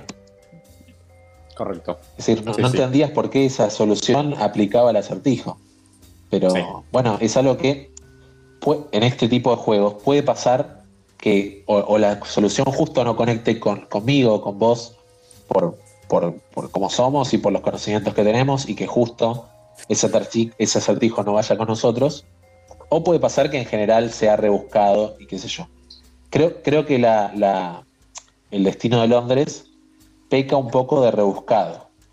Y la, prueba final yo no la jugué, pero quizás sí sería más acorde a un público más casual. O decís, Sapi, por ahí te pareció muy fácil, pero quizás para la apuesta de Top Toys de estar en la juguetería y que cualquier persona que por ahí no hizo una sala de escape o hizo un par y vea esa caja en, en la góndola, diga, bueno, por ahí es una buena opción. En ese sentido, recomendaría primero la prueba final, sino, o sea, con esta experiencia que vos me decís, Sapi, y no el destino de Londres por eh, lo rebuscado que lo sentí. Pero. Pero bueno, eso no, es. De hecho, eh, justo para lo que es juegos entrópicos, el destino de Londres es un juego que yo jugué dos veces. Lo jugué con Gonza una vez en un encuentro nacional de A2 y después lo jugué en Geek Out de A5, dejando que el resto resuelva los acertijos, ¿no? Pero de nuevo tratando de ver por lo menos cómo el grupo respondía a los acertijos, ¿sí? Y creo que por un lado sí les beneficiaba ser más personas para, para de repente plantear soluciones fuera de la caja, como le dicen, pero sí, eh, si, no, si no decir de los más rebuscados, sí de los más complicados, como mínimo. Bien. Sí, y, y, lo que te decía que también, si bien es de los más complicados, en, en, el medio hay un montón de cartas que no, que están completamente por fuera de la dificultad que propone en otras cartas. O sea, que literalmente el, el que puede resolver la carta complicada, la otra le va a parecer completamente fácil, que la va a resolver así leyéndola y la va a tener, va a tener la respuesta. Claro. Sí, eh, pero bueno, avancemos, eh, sí. creo que sí, mucho, avancemos. mucho queda atravesado por esto de no poder volver a intentar. Porque a veces decís, a ver, una pavada, vos haces la demo del unlock y pones los numeritos en un orden y te dice, no, fíjate el orden en el que estás. Y decís, ah, no, mira, este, era este otro orden. Esa posibilidad de poder volver a intentar también ayuda a, a digerir la experiencia que tuviste. El hecho de sí, que totalmente. vos hagas algo y ya te diga está bien o está mal, como que corta la posibilidad de volver a pensar algo eh, de nuevo, decir, ah, mira, lo hice mal, pero fue por esto que lo hice mal, lo vuelvo a pensar y, y dándole un par de vueltitas más lo saco. Creo que este juego no, en particular además te, corta te traba, esa posibilidad. Y además te traba si es tan rebuscado que quizás, quizás encontrás la, la respuesta, pero no tenés certeza. Y decís, che, me juego por esta porque es medio rebuscada, voy por ahí y, y si claro. el y, y, si sabes que vas si vas por ahí es por y, y no y no era digamos la, el, el, juego no te no te va a permitir otro intento eh, qué sé yo. Es, es, medio. Sí por ahí te quedas buscando otra alternativa que parezca más natural. Claro. Eh, bien yo diría que sigamos. Acá entramos no, no, no sé si en el debate pero sí en el en el este en, en, lo que no hablamos quizá al principio, que es, estos juegos normalmente son cooperativos, Pero bueno, no- nos trajo acá Gonzo un caso que, que no, que es competitivo, que es el Watson and Holmes, los diarios del 211B. Eh, contanos, Gonza, de qué va y cómo. 221B, perdón. Eh, es, bueno, temática misterio, re- resolver generalmente un asesinato o algún otro caso policial, poniéndote en la piel de Watson and Holmes. Eh, pero ya es un juego que si bien tiene un componente narrativo fuerte, eh, le agrega varias mecánicas más tradicionales de los juegos de mesa, le agrega una mecánica de subastas, eh, un, un tablero, digamos, con, no es tablero, pero se arman como las distintas locaciones sobre la mesa eh, y vos ver, tenés una... esa, de alguna manera, esa selección de acciones podría compararse con un juego de colocación de trabajadores. Sí, lo pensé O sea, también. Que, que Eh, serían palabras que uno ni siquiera llegaría a decir en otros juegos de este estilo. Entonces, como que muestran quizás mecánicas más parecidas a otros tipos de juegos. Sí, totalmente. Eh, em, tiene una especie de poder oculto, secreto, que podés eh, decidir en qué momento del juego revelar. Eh, y bueno, es competitivo. El planteo del juego es ser el primero en resolver el caso.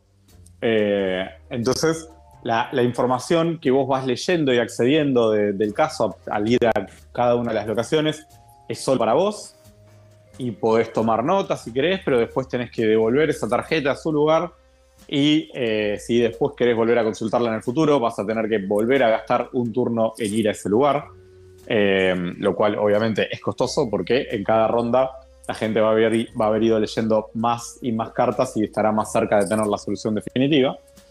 Y bueno, sí tiene eh, un poco parecido al Textcape en esos que eh, una vez que vos arriesgás una solución, sea correcta o incorrecta, el juego para vos termina. Eh, así que bueno, en ese sentido, eh, sí tiene esa parte que puede ser un poco frustrante o, o por ahí te hace gastar más turnos en tratar de estar más seguro. Eh, pero bueno, sí, es, es un juego competitivo. Creo que de los que anotamos, no creo que sea el único, el único único, pero de los que anotamos me parece que sí es el único competitivo. Eh, y, nada, lo que Mirada, sí. Sí. Y, y lo que plantea es eso, digamos, una, una competencia por ser el primero en resolver un, un caso. El juego trae, si no me equivoco, tres casos. Eh, de múltiples de 13. Eh, de vuelta, una vez que jugaste un caso, es difícil que lo puedas volver a jugar sin acordarte, sin que te vayan viniendo los detalles, por lo menos después de la segunda carta de, de narrativa de historia, seguramente se, se te ocurran los detalles. Eh, y bueno, Eh, para plantear un poco la mecánica. Sí, Pero se, te, te encontró, entrecortó un poco, dijiste 13 casos, ¿no? sí, creo que son 13. Eh, pueden ser 12 o Sí, yo 14. recuerdo- pero me- Re- recuerdo que jugué uno, recuerdo que estábamos en un tren, y es como decís, en este Correcto. momento no me acuerdo de la solución. Pero si yo empiezo Claro. a leer un par de cartas con, con la narrativa del caso, eventualmente me voy a topar con ese recuerdo de la solución antes de lo- de- del momento que se lo toparía alguien que nunca eh, jugó el juego. Entonces, de cierta manera, yo tendría una ventaja amplísimamente injusta, incluso, no sé, tres años después de haberlo jugado, contra alguien que nunca lo jugó, y eso lo convertiría en un juego entrópico. Correcto, correcto. El, el juego iba a decir que mecánicamente lo que plantea es una serie de ubicaciones que se ponen sobre la mesa, donde puedes ir a interrogar testigos o a visitar eh, escenas que están relacionadas de alguna manera con, el, crimen que haya sido cometido. Eh, igual que en cada turno, primero hay una fase de selección de lugares donde cada jugador elige a dónde quiere ir y ahí es donde se produce, si dos lugares quieren ir al, dos jugadores quieren ir al mismo lugar, se produce una subasta para ver quién va a ser el que vaya a ese lugar en ese turno. El que pierda la subasta va a poder eh, elegir otro lugar, no es que se va a quedar sin ver una carta, pero no va a poder ir al lugar que quería ir. Y una vez que ya todos están asignados en un lugar sin discusiones, porque ya al- las subastas se resolvieron, cada uno agarra su carta, lee la carta, todos, cada uno para sí mismo, y bueno, si, si lo consideran necesario, anotan después se devuelven las cartas y se vuelve a repetir el proceso de asignar locaciones, eh, jugadores, cada uno quiere una locación. Eh, y bueno, básicamente esa es la, mecánica del juego. Eh, cuando en algún momento sentís que tenés el caso resuelto, podés decir, quiero ir a la comisaría a resolver el caso, a plantearle al inspector Lestrade la, la solución del, del caso y, y bueno, si es correcta, felicitaciones, ganaste. Si es incorrecta, tiene en ese sentido eliminación de jugadores. Pero la verdad que lo más probable es que para, salvo que seas un ansioso o, o un prototado, es que en cuyo caso habrás ganado. Eh, pero salvo que seas muy ansioso y ya enseguida y con una respuesta incorrecta, es que sea una ronda Ah, que te quede el, mirando juego, el el juego. juego está a punto de terminar. Está a punto de terminar. Exactamente. En ese Eh, sentido, que yo creo que te agregaría, te agregaría que narrativamente tiene sentido de que quedes fuera de la partida. ¿Por qué? Porque decís, che, tengo la solución. Entonces vas con el estrade, le contás tu solución y ¿qué hace la policía? Junta toda la patrulla, le hace un allanamiento a la persona, sé yo, llegan ahí y imagínate que no era el asesino o no era el culpable, qué sé yo. Ya no te van a tomar, digamos, por lo menos en esta partida como detective, ya no te van a llevar la, ya no te van a dar bola, digamos. Sí, Entonces, totalmente. al resto de los detectives que encuentren otra solución, que vayan con el estrade, y allanen la casa de la persona correcta y ganen atrapando a, a la persona culpable del crimen. Pero no vas a ser vos, que ya, digamos, te ganaste la mala fama de la policía. Correcto. Eh, dentro de lo no narrativo, eh, el motivo por el que te quedas afuera, obviamente, es que leíste la respuesta correcta. Y eso agrega Claro. algo muy interesante, que es un, en esas últimas rondas, se agrega una posibilidad adicional, que es que los otros jugadores, los que todavía están en juego, le pueden consultar, eh, pueden gastar su acción en vez de leer una carta en hacerle una consulta al que sabe la solución. Y esa consulta puede ser una de dos cosas. O leer las respuestas que él dijo y que no son correctas, o al menos de las tres preguntas que, Por tiene el juego una no es normalmente, correcta. por lo menos una no es correcta. Eh, o preguntarle de una respuestas si es correcta o no. O sea, vos de las tres preguntas decir, bueno, de la segunda tengo dudas, las otras dos estoy seguro, pero de la segunda tengo dudas, le voy a preguntar a el que ya leyó la respuesta, ¿esta está bien? Y él te dice sí o no. Y bueno, en base a eso, el próximo turno, por ahí podés tener la respuesta con total. Eh, así que Sí, nada, esa es una mecánica que se agrega. Temáticamente están yendo al espacio de Sherlock a preguntarle a Sherlock, eh, en su caso, qué haría, qué haría Sherlock, ¿no? Correcto. Tipo, Sí, pero si Sherlock ya sabe- Ah, bueno, ¿Para Sherlock qué nosotros estamos porque corriendo? No sé si jugaste. Estamos corriendo por todo Londres No sé, como unos nabos. Y Sherlock ya sabía, viejo. ¿no? No sé si jugaste el juego de Sherlock Holmes, detective asesor, pero básicamente es así, es Sherlock, no Sí. sé, camina dos pasos, se tropieza con una piedra, la piedra dice la solución y ya está. Eh, así es Sherlock. Claro. Sí, en- en- el toque. entre, entre paréntesis, eh, ya hablamos de dos juegos de Sherlock. eh, acá sale un tercero. Después vamos a hablar de una serie que también tiene varios juegos de Sherlock. Eh, da- dato no menor, eh, Sherlock Holmes pasó al dominio público en 2016. Entonces, cualquiera, cualquiera con ganas te hace un juego de Sherlock Holmes y nadie le puede reclamar nada. Razón por la cual estamos en un boom de juegos de Sherlock Holmes. Y también Em, cualquiera que quiera hacer un juego de este estilo sabe que de Sherlock Holmes seguramente venda un poquito más que si le pone otro nombre. Claro, Garpa, Sherlock Holmes Garpa. Bien, em, si quieren pasamos, nos quedan tres juegos, uno que creo que es el más, el, que gene- genera más consenso y uno que genera más disenso.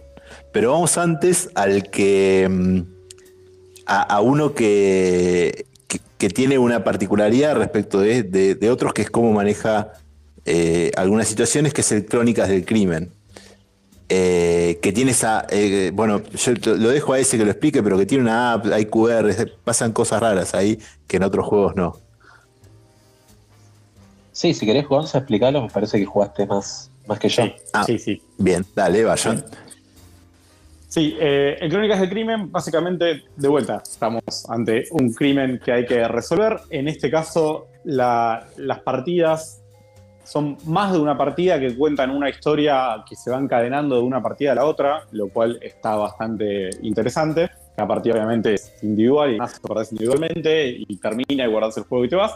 Pero eh, a, la siguiente, a la siguiente partida es un poco legacy y seguís desde la misma historia. Si bien no, no hay marcas ya en los componentes, seguís Más, desde la misma más historia. campaña, digamos, que, que legacy. Exacto, exacto. Campaña es la palabra correcta. Eh, seguís desde la misma historia y bueno, eh, avanzarás en deducir y, y descubrir el gran. El, gran mal que está atrás de todo, ¿no? Digamos, la, gran corporación maligna o lo que sea que, que- haya atrás. Eh, no me sale la palabra conspiración. Ahí está, esa palabra buscaba. Eh, la gran conspiración que está detrás de todo. Eh, ¿Qué mecánica plantea el juego? Es cooperativo, de vuelta.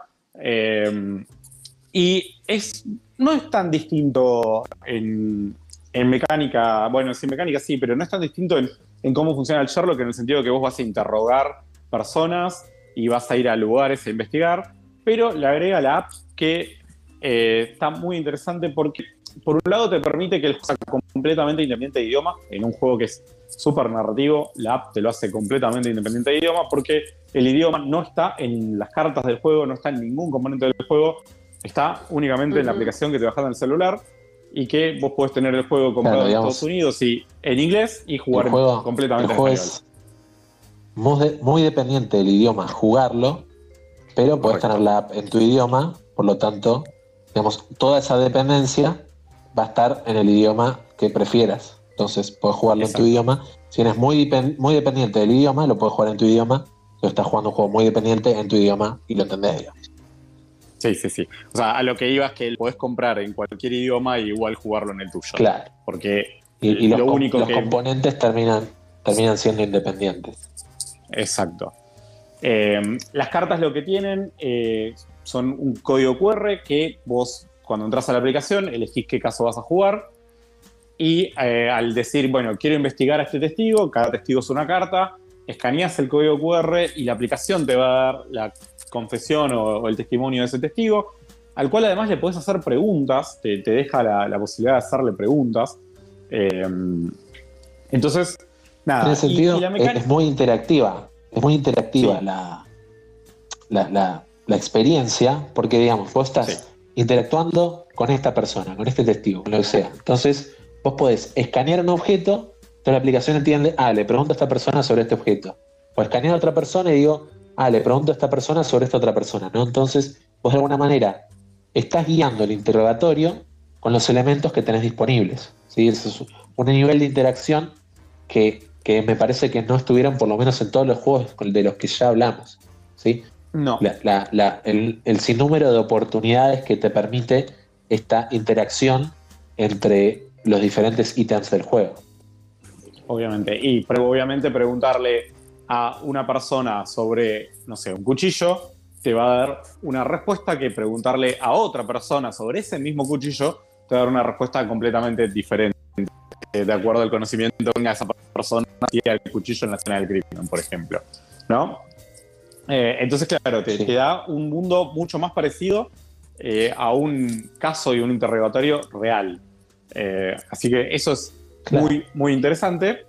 Y, y lo que pone ver, la dificultad. levantás, el, levantás el teléfono y llamás al médico forense o llamás al, al especialista no sé qué, el especialista informático, ¿no? Como que se siente que vos estás haciendo un trabajo de investigación, ¿no? Que estás Sí, eh, ahí en, en la calle, vas a donde está el testigo, te dice algo, llamás al forense, le preguntás tal cosa, seguís hablando con el testigo, te vas para otro lado, digamos, te pone realmente en situación, por más que vos estés sentado en la mesa de tu casa resolviendo el caso. correcto. Tenemos tres Bien. audios, vamos a ir por ahí Sí. y seguimos. Dale, lo, lo pongo. A mí el Crónicas del Crimen eh, me pareció una, un ejemplo de implementación y de complementación de una app eh, de los más acertados que he visto. La verdad que la experiencia que tuvimos jugando varios casos eh, fue muy, muy copada y hasta incluso eh, tomándose la comunidad que se pueda generar alrededor del juego eh, ciertas licencias de copyright, si se quiere, podría llegar a generarse hasta software eh, libre que pueda utilizar este, los componentes del juego como para armar nuevos casos y darle una rejugabilidad casi infinita. Así. También me pareció muy bueno que la aplicación eh, sea la que, la que va, digamos, midiendo el único recurso que tenés en, en el juego, que es el tiempo, las horas que, que te quedan para resolver el caso. Eh, me pareció una buena implementación mecánica en ese sentido también. Bien, ahí escuchamos a Facundo. Eso es algo No, que, es lo que quería Facundo. comentar. El tema del tiempo, que eh, bueno, es, es lo que lo que decía Facu, ¿no? Es el- la única limitación que tenés, eh, es que tenés un cierto tiempo para resolver el caso, y es muy interesante cómo eh, hacerle más preguntas a una persona o moverse más veces de una locación a la otra, porque me, me olvidé de mirar si tal cosa estaba en tal lugar o de preguntarle a tal persona por tal cosa. Todo eso te va sacando tiempo eh, y por ende es lo que te va haciendo perder, ¿no? O, te va acercando al, momento de, de perder o, o tener la respuesta. Eh, es, es muy interesante porque el tiempo no es como en los otros juegos que planteábamos, que es el tiempo del reloj en el mundo real, sino que eh, transcurre en función de lo que hagas en el juego, el tiempo transcurre más rápido o más lento. Te puedes tomar todo el tiempo que quieras para pensar sin hacer nada, pero si vos vas a conseguir más información, el tiempo empieza a pasar. Eh, a medida que más cosas hagas, más rápido pasa el tiempo. Vamos con el audio de Fer. Dale. Lo que tiene muy interesante Crónicas del Crimen es que el tiempo es dinámico, entonces a medida que vos haces cosas pasa el tiempo y pueden cambiar las respuestas o las personas que aparecen en determinados lugares de acuerdo al tiempo que perdés eh, buscando o interrogando. Entonces la aplicación hace que, que la situación no sea estática como en un juego que no podría aprovechar eso de una aplicación. Correcto. Sí, yo- yo voy a- detalle. Claro, yo voy a agarrarme de eso para, para dar una, una crítica que es muy, muy, muy puntual porque tiene que ver con el caso en particular que jugamos.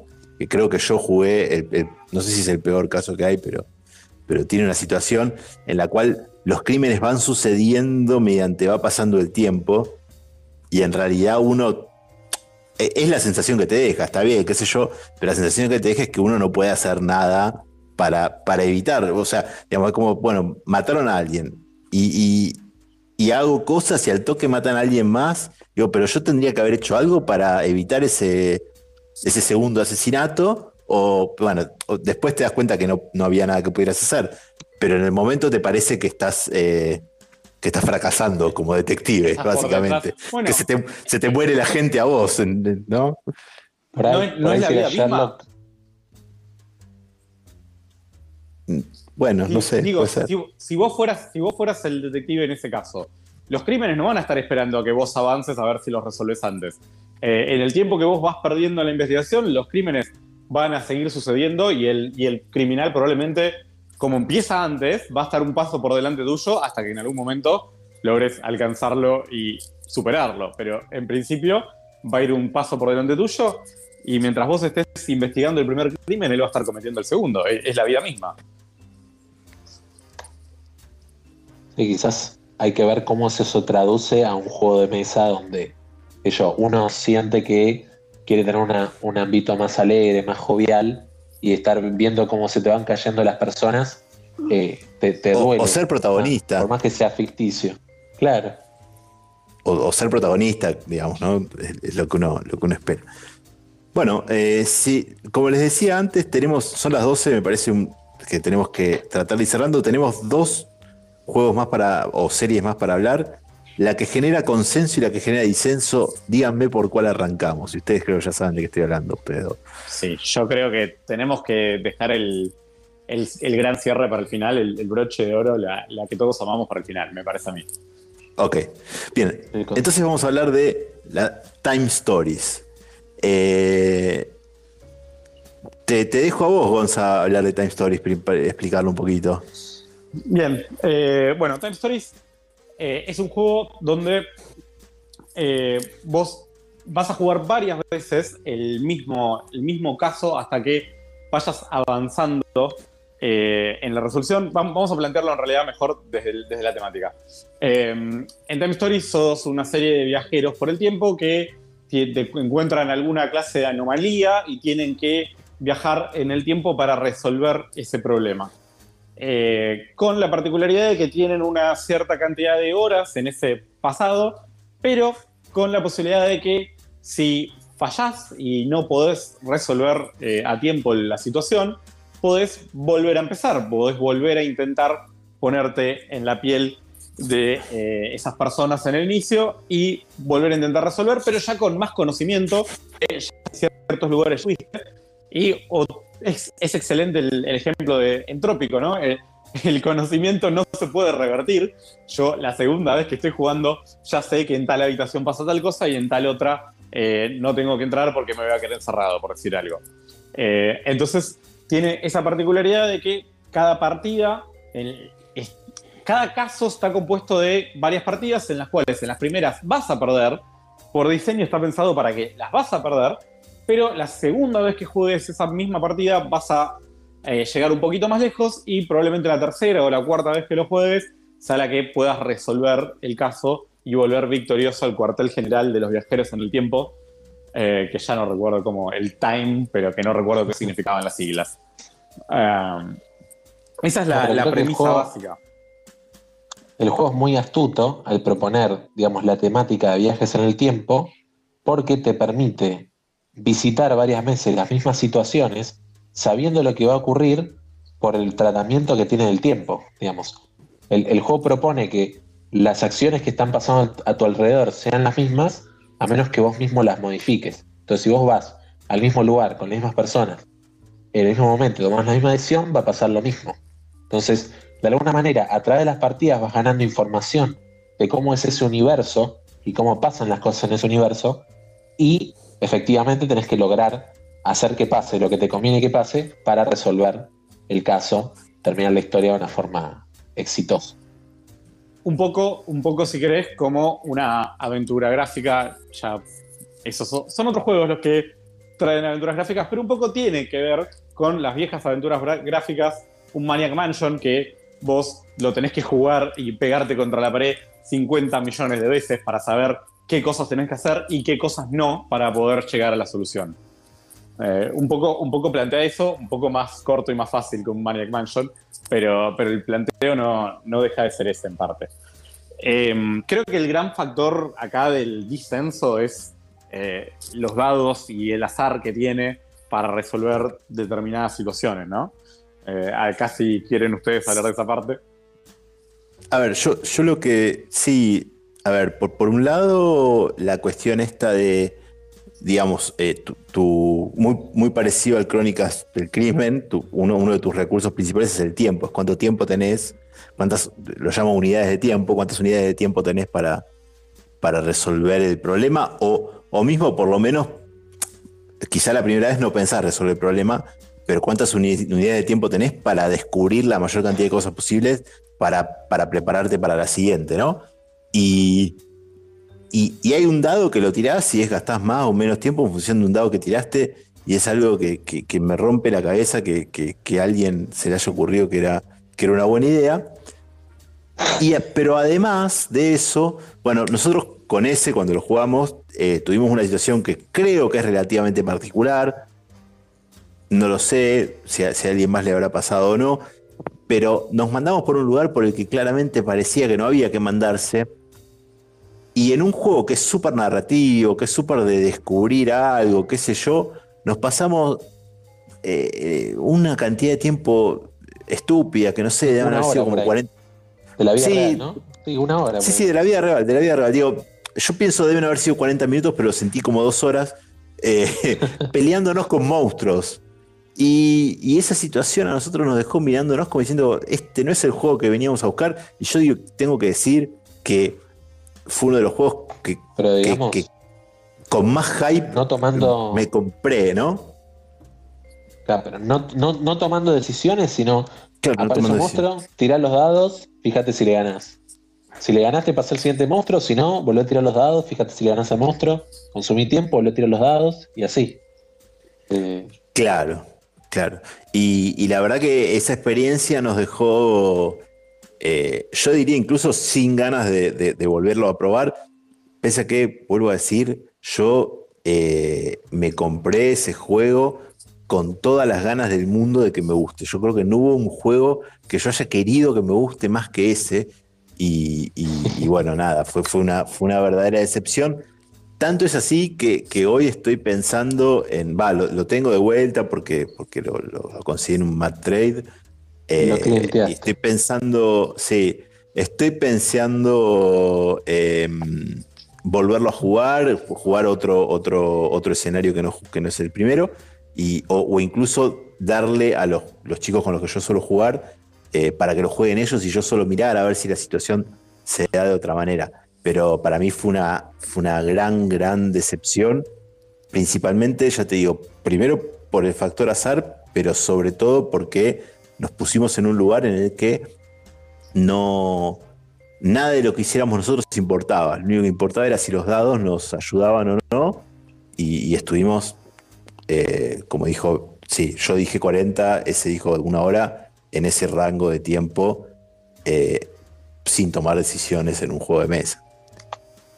Que la premisa en sí es buena, porque yo pienso, descubrir un universo, tener la ventaja de ese tiempo de poder redescubrirlo con conocimiento privilegiado, es muy interesante, pero va a depender de cómo esté construido ese universo y cómo vos puedas atravesar ese universo. En particular, en esa primera historia, Yo creo lo- que el universo ese, no le si- pondría puntaje medio, ¿no? Como ni muy muy ni tan tan, ¿sí? Llegabas al final y me parece que la narrativa tiene sentido y las decisiones que te da para tomar tienen sentido de decir si vas por un lado va a pasar cierta cosa que Gonza hizo y es un gil y si vas por otro lado tienen sentido las cosas porque prestaste atención a la narrativa y tiene sentido cómo termina el caso. Pero ni, ni muy muy ni tan tan.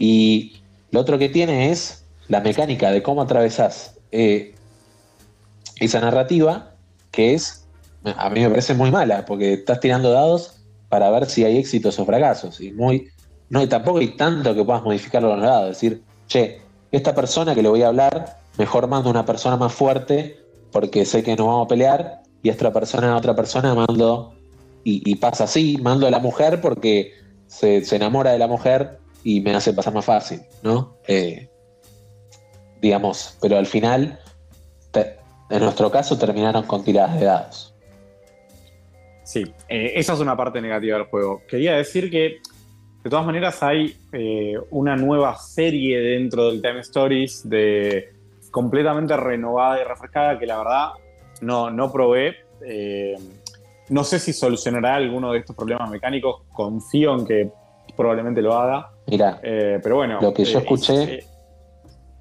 Lo escuché, lo que yo escuché lo, lo escuché de errado, así que tenía esta, esto, este problema de que, si los dados no tengan forma de mitigar, eh, no va a estar bueno el juego. Tirar los dados y ver si hay éxito, no es el juego que disfrute él.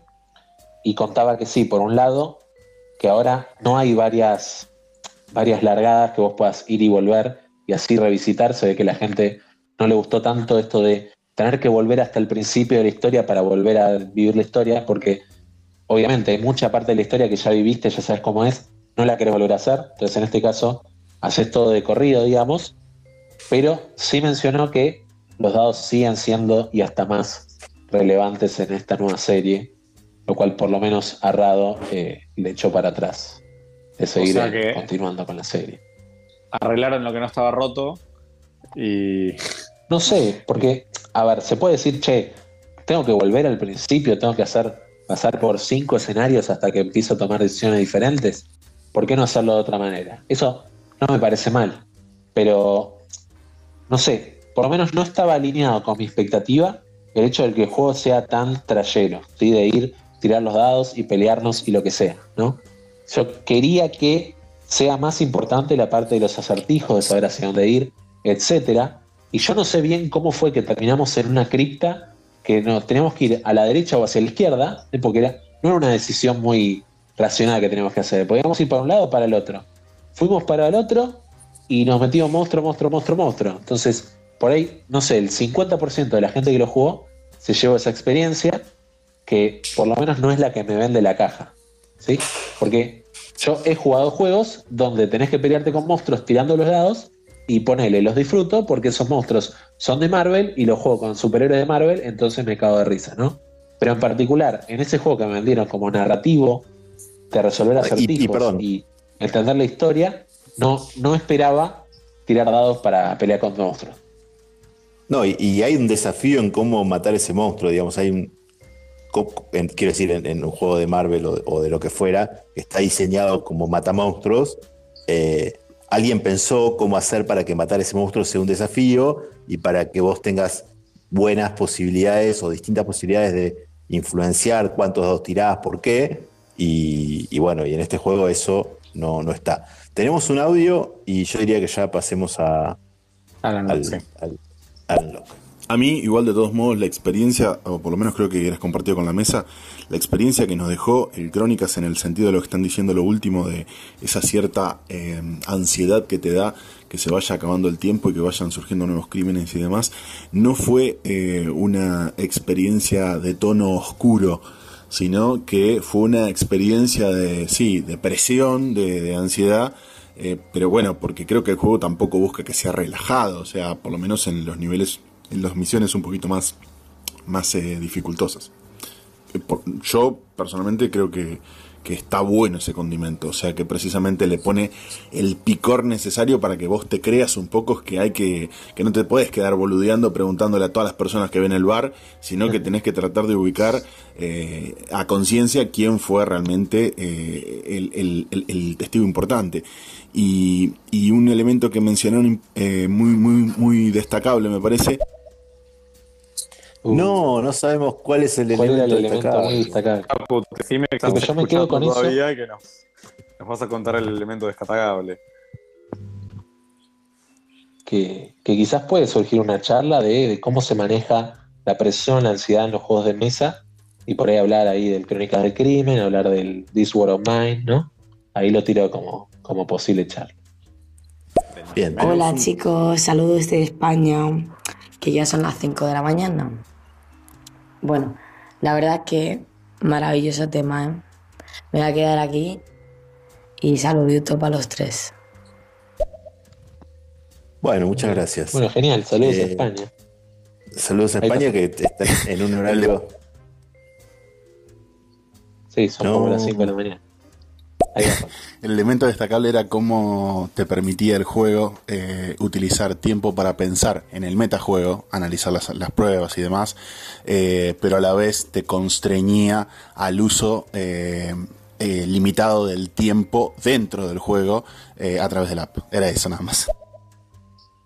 Claro, digamos, de cierta manera, si vos estuvieras en el mundo del juego, no podrías sentarte en el piso y ponerte a pensar eh, en, todas las pistas que estás recibiendo y estar ahí 15 minutos pensando, pues se te pasaría el tiempo. En la vida real, sí, vos estás pensando sin interactuar con la app, entonces como no, hay ninguna interacción con la app, el tiempo no corre. Pero si vos estás pensando, estás metido en la habitación del tiempo, pensando sobre el caso, después salís de la habitación del, del tiempo y continúa, digamos, ese tiempo en la vida real, virtual del juego. Perfecto. Ay, por si acaso, soy mujer, ¿vale? por si acaso. Por si acaso. No soy hombre. Por si acaso. Un saludo. Bueno, em, muy bien. Vamos a acá, acá, perdón, acá somos muy respetuosos de la, de la identidad de género de cada uno. Así que si vos decís que sos mujer, no discutimos ese tema. Em, eh, no, bueno, entonces nos quedaba el último, el último, la última serie, que creo que es mía, seguro es la favorita y creo que todos por lo menos la tenemos en nuestro top 3 de todo este tipo de juegos, que es la serie Unlock. Eh, la serie Unlock es una serie donde eh, la mecánica principal es el tratar de juntar cartas, o sea, juntar cartas en el sentido de juntar una cosa con la otra para eh, generar un efecto en el, lo que estamos tratando de resolver.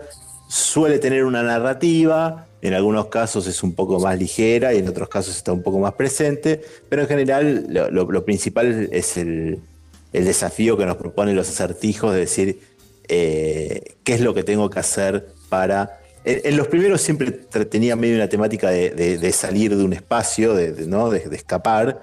Ya después medio que, se fue derivando para cualquier lado. Em, y no sé, creo, creo que fue muy poco clara mi explicación, así que los voy a dejar a ustedes que, agreguen a eso. Eh, bueno, a ver, ¿qué tiene el log? Sí, Gonzalo. Eh, yo creo que lo, principal, digamos, de, por lo que me fascina Unlock, y coincido que para mí es el top 1 de, este estilo de, juegos, es que eh, cada, cada nuevo Unlock que sacás, que, abrís y empezás a jugar, te, sorprende y te vuela la cabeza con algo que innova de nuevo. Cuando vos decís, ya no pueden innovar más en cómo hacer un Unlock, es un mazo de cartas, generalmente no tiene muchos más componentes, a veces trae algún mapita, alguna cosa adicional, pero es un mazo de cartas donde combinás cartas para resolver cosas, eh, para resolver acertijos, y siempre encuentran la forma de eh, sorprenderte de vuelta y volar de la cabeza una vez más con eh, en ese mazo de cartas hacer algo diferente que, no, que no habían hecho en ningún caso anterior y, nada, que eso es lo que más me, llama la atención y, me vuelve loco del, Unlock.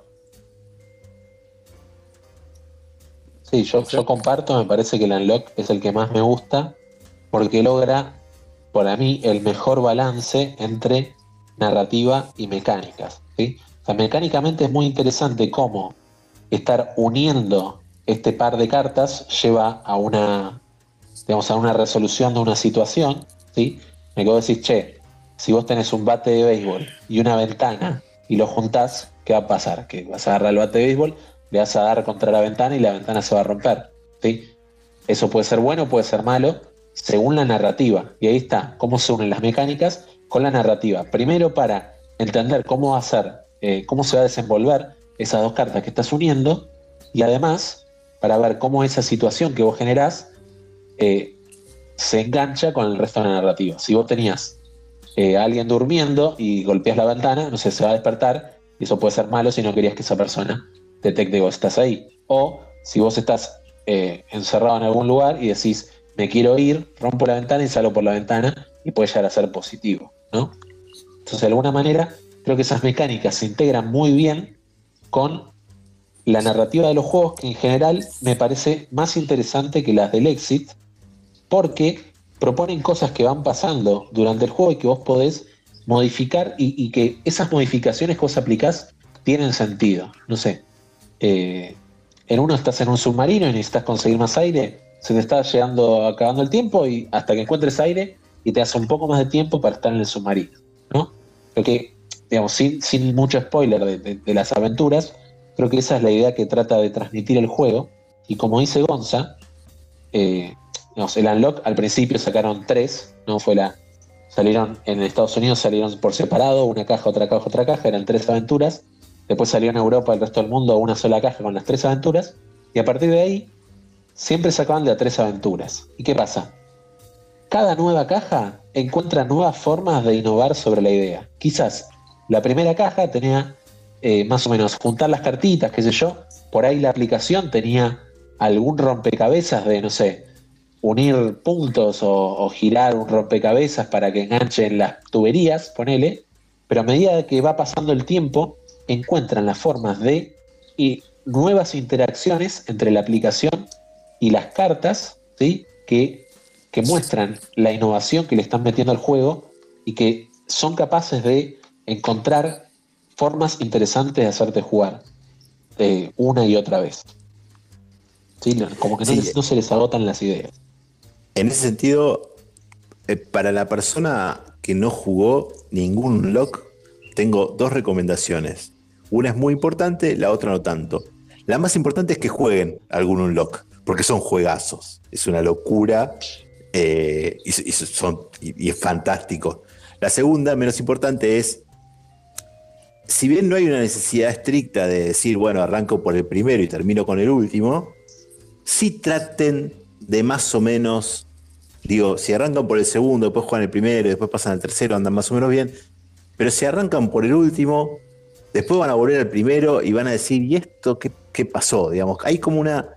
hay como una progresión en, en- en- en el, en el uso de estas mecánicas, digamos, bás- básicamente, básicamente el juego tiene, voy a ponerlo en estos términos, tiene tres mecánicas, digamos, una es esta de juntar dos cartas para acceder a una tercera carta eh, y, y ver si eso, si, com- como decía ese, si, qué pasa cuando junto el bate con la ventana eh, y ver si eso es positivo o negativo. Eh, después tiene una mecánica de, de códigos, digamos, básicamente que hay lugares donde hay que apretar un código para pasar y uno tiene que buscar en las cartas, en distintos lugares, eh, los, códigos, eh, los códigos necesarios o, descifrar de alguna forma los códigos necesarios. Y una tercera mecánica donde hay una, lo, que llama el juego máquinas, que son como eh, que es como algo en, la app que, tiene algún tipo de nivel de interactividad en- dentro de la app que, que- se combina con lo que está pasando en las cartas, digamos. Y el- el desarrollo y la progresión en el uso de esas tres cosas básicas, y me, olvido quizás el tema de que en algunos casos hay como números escondidos en, las figuras que hacen que, uno cuando los encuentra le, permite eh, resolver alguna situación. Eh, la combinación de esas cuatro mecánicas va, va avanzando y va cada vez van haciendo cosas más locas y le agregan alguna que otra cuestión, digo, más, más física en el espacio, digo, eh, realmente te, te va volando la cabeza est- esta progresión. Eh, yo, para mí, uno de los, de los que más disfruté es, es- uno de los últimos que está en el, en el de, que es el que tiene que ver con el viaje en el tiempo y hace cosas muy locas, no quiero spoilear nada, pero hace cosas muy locas. Eh, la verdad que, eh, de, de vuelta, les recomiendo tratar de, sin ser súper estrictos, ir tratando de seguir esa progresión, porque también ustedes, como jugadores y jugadoras, van a avanzar en su capacidad de ir resolviendo cada vez cosas más complejas a través de la, la práctica de, de resolver este tipo de, de, de acertijos, ¿no?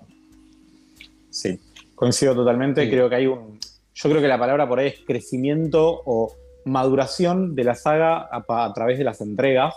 Eh, creo que en la primera saga, si bien estaba muy bien, eh, no presenta grandes diferencias o grandes, grandes eh, cosas destacables con respecto a, otras de las entregas, si bien igual seguía siendo ya desde el principio mi favorito de, estos juegos de escape, me parece que la distancia era menor. Pero a medida que, que va saliendo las entregas, no sentí en otras sagas que vayan creciendo o madurando de la forma en que lo hacen Lock, eh, en la cual llegás a las últimas que ya, ya no puedes creer. Decís, ya está, no pueden inventar más nada, y igual inventan algo. Eh, Claro. Eh, tenemos Me varios que, audios. ah, sí, Unlock, digo, es un juego que, que llega a la vida, a mi vida llegó para quedarse. Ojalá tenga muchas más entregas en el futuro. Y, y realmente es un juego para sorprenderse de lo que son capaces de hacer con, con las pocas, digamos, con, con las restricciones que tienen de las cartas y la aplicación. Eh, usar esa herramienta de forma muy poderosa para ir descubriendo nuevas formas de, de innovarse. Vamos, si querés, con los audios. Ojo, eh, Chicos, no- no eh, excelente la charla, muy buena la temática que están abordando. Quería dejarle unas consultas. ¿Qué opinión tienen en el versus de los Escape Tales y los Unlock? Eh, ¿Les parece alguno mejor que los otros? ¿Qué, qué diferencias se encuentran? Gracias. Bueno, yo tengo que decir que el Escape Tales lo tengo para jugar y no llegué. Eh, honestamente, con todo lo ¿Tenés el despertar? Eh, no, eh, tengo el memoria. ¿Cómo es? Algo de memoria. Ok. Sin memoria, que.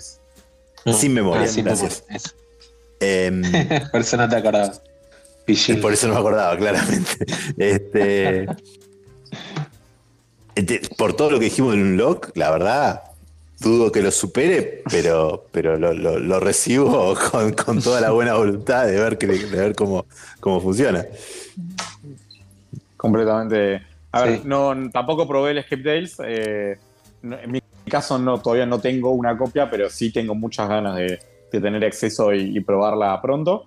Eh, pero sí, eh, me parece que de entrada, a, a partir de los halagos que hicimos Unlock, veo muy difícil que, que algo lo pueda superar, pero ojalá que sí, porque obviamente que uno siempre está dispuesto a encontrar un juego que le gusta más que el anterior, ¿no?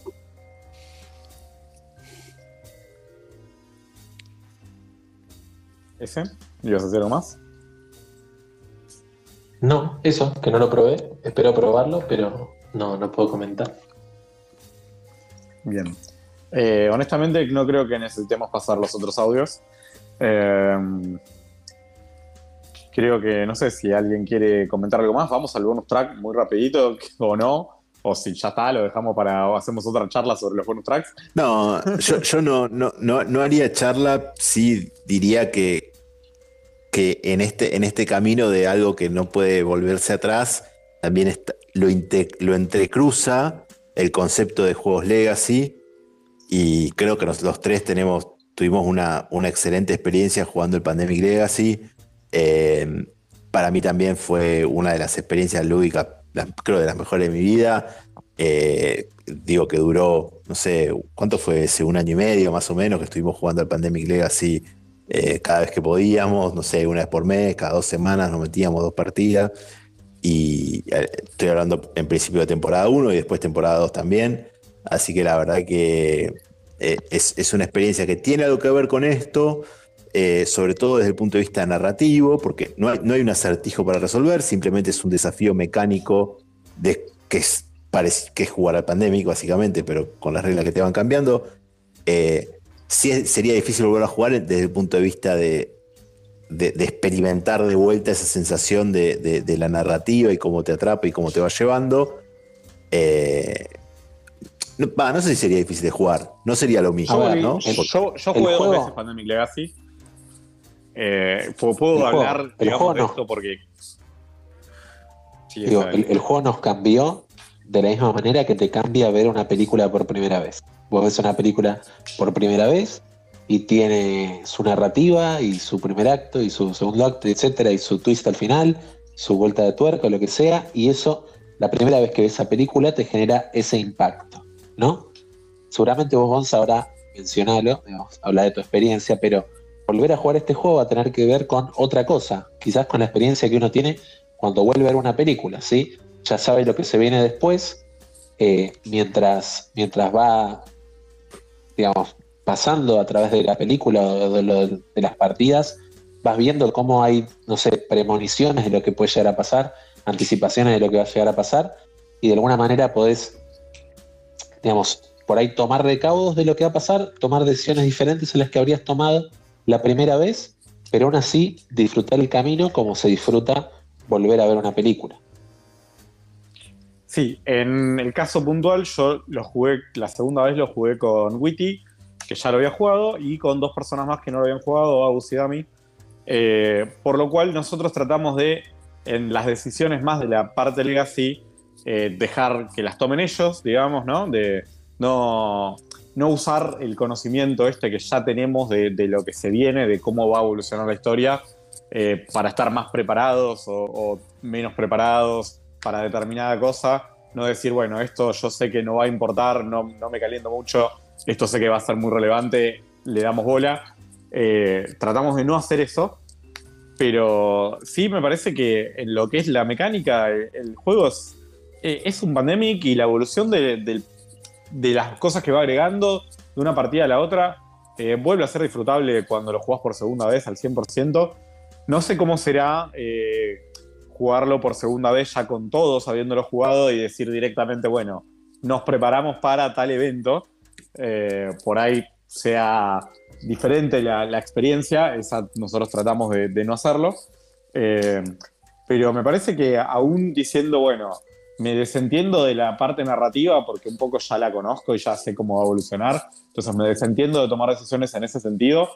Eh, juego al Pandemic y veo cómo va evolucionando la mecánica. Eh, disfruto la narrativa como espectador, como lo haría al ver una película, ya no tanto como participante activo.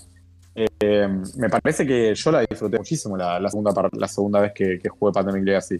Eh, no sé si tanto como la eso- primera, probablemente no haya sido tanto como la pero sí la disfruté muchísimo igual. Eso se da, me parece, porque el juego se sostiene en varias, pa- en varias patas. Digamos, se sostiene narrativamente como una experiencia que te va a sorprender la primera vez, pero también se sostiene mecánicamente con un juego que, digamos, podría existir cada una de las partidas en su vacío sin, sin considerar la narrativa y seguiría siendo interesante. Jugar una partida del mes de marzo de Pandemic sigue siendo interesante incluso si le sacas la narrativa que hay a través de todos los meses, ¿sí? Lo que pasa con estos otros juegos Y como cualquier hablamos, pandemic, perdón, y como cualquier pandemic sería absolutamente rejugable. Podrías jugar todas las veces que quieras esa partida de marzo, digo. Desde el punto de vista mecánico. Lo que pasa en los otros juegos de los que jugamos es que, digamos, hay, hay conocimiento que si vos tenés, ya esa es la solución. O sea, en el Pandemic, en una partida de Pandemic no hay una solución, ¿sí? Podés decir, bueno, en, en un Pandemic Legacy hay momentos en los que tomés que tomar decisiones y hay decisiones que te llevan a una solución y decisiones que te llevan a otra solución, que es mejor y peores, ponele. Pero en los juegos de los que hablamos principalmente es, mirá este momento, tenés que resolver este acertijo. Si ya sabes la solución, eso ya está, no hay, no hay ningún desafío. El Pandemic es un desafío y el Pandemic Legacy propone varias partidas con varios desafíos y además la parte narrativa. Creo que por eso se puede sostener eh, volver a jugar todo un Pandemic Legacy, incluso sabiendo la historia. Porque el juego no es solo la historia.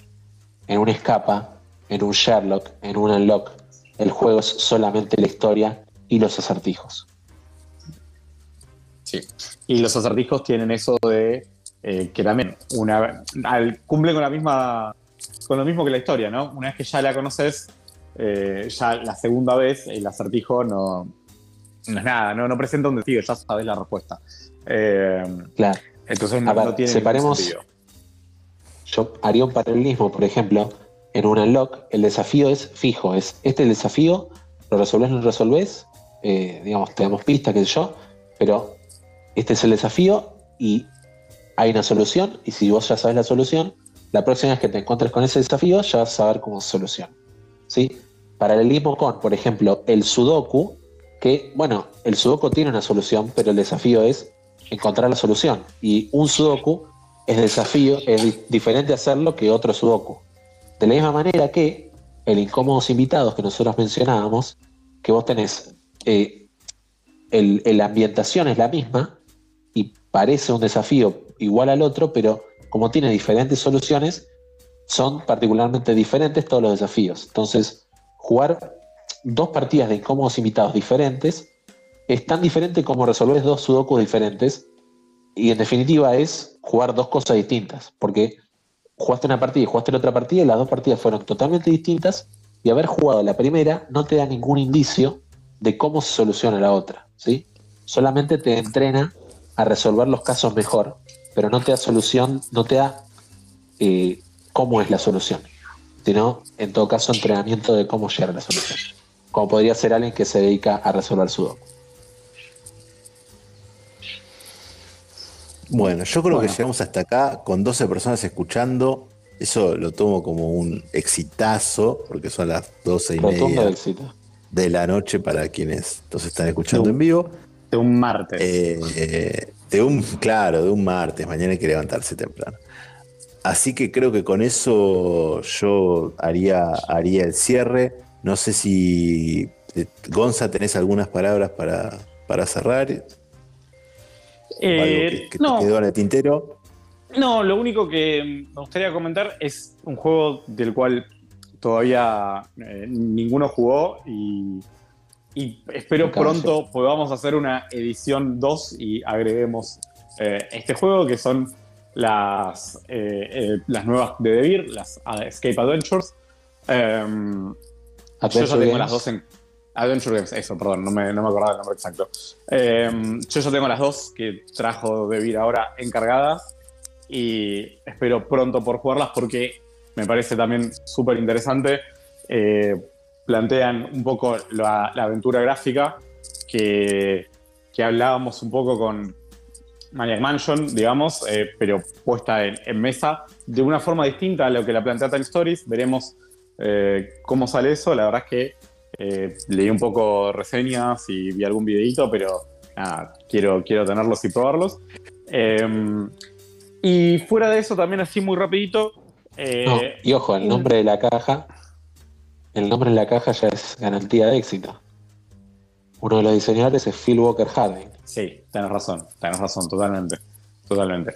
Eh, y bueno, viene, viene también de la mano de, de Cosmos que trae el Exit, que no es, eh, ya, ya hablamos del Exit, digamos, no, no fue nuestro favorito, pero también es un juego que eh, está a la altura, digamos, y ya arrancando desde Muy ahí. sólido. de- de- exacto.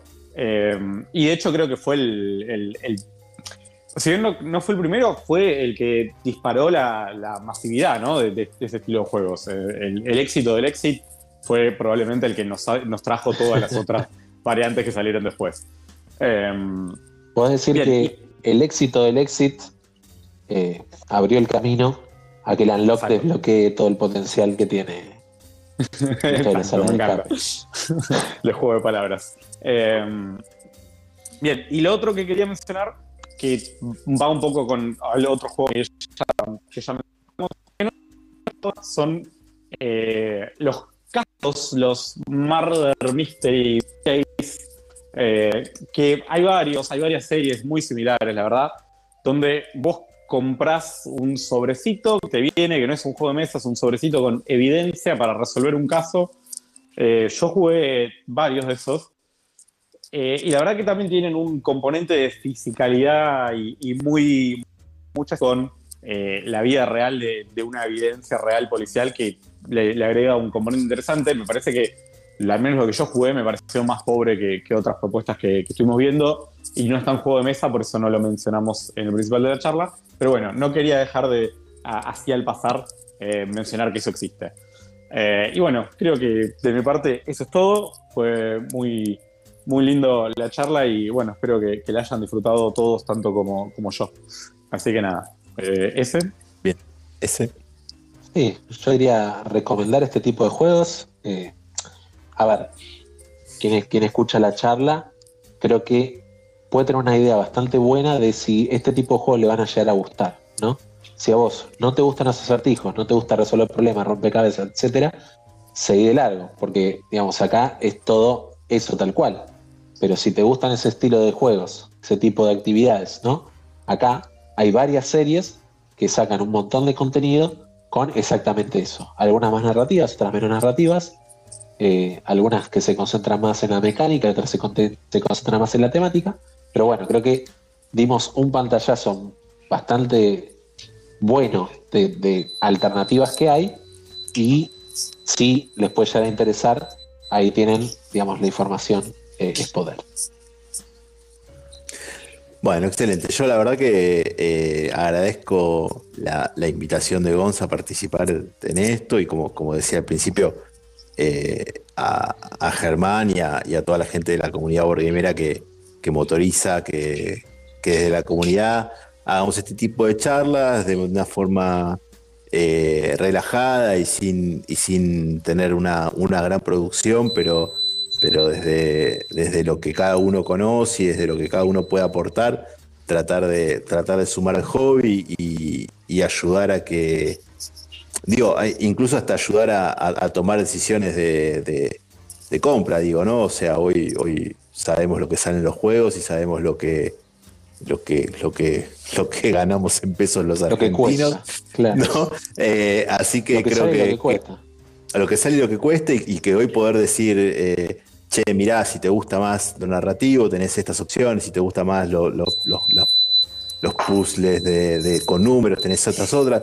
Creo que está, es interesante, como, como hemos escuchado también en, el, en, este, en esta sección, en este, en este espacio, ot- otras charlas muy interesantes sobre otros temas que, que creo que en parte eh, compartir ese conocimiento entre todos es lo que es lo que nos hace una comunidad. Así que con eso yo los despido y, y será hasta la próxima. Bueno, muchas gracias, Bueno, muchas gracias. gracias, Gonza. Muchas gracias por estar ahí escuchando. Por participar, mandar audios, todo. Un agradecimiento a la comunidad. Perfecto. Buenas Adiós, noches. muchachos. Hasta luego. Adiós.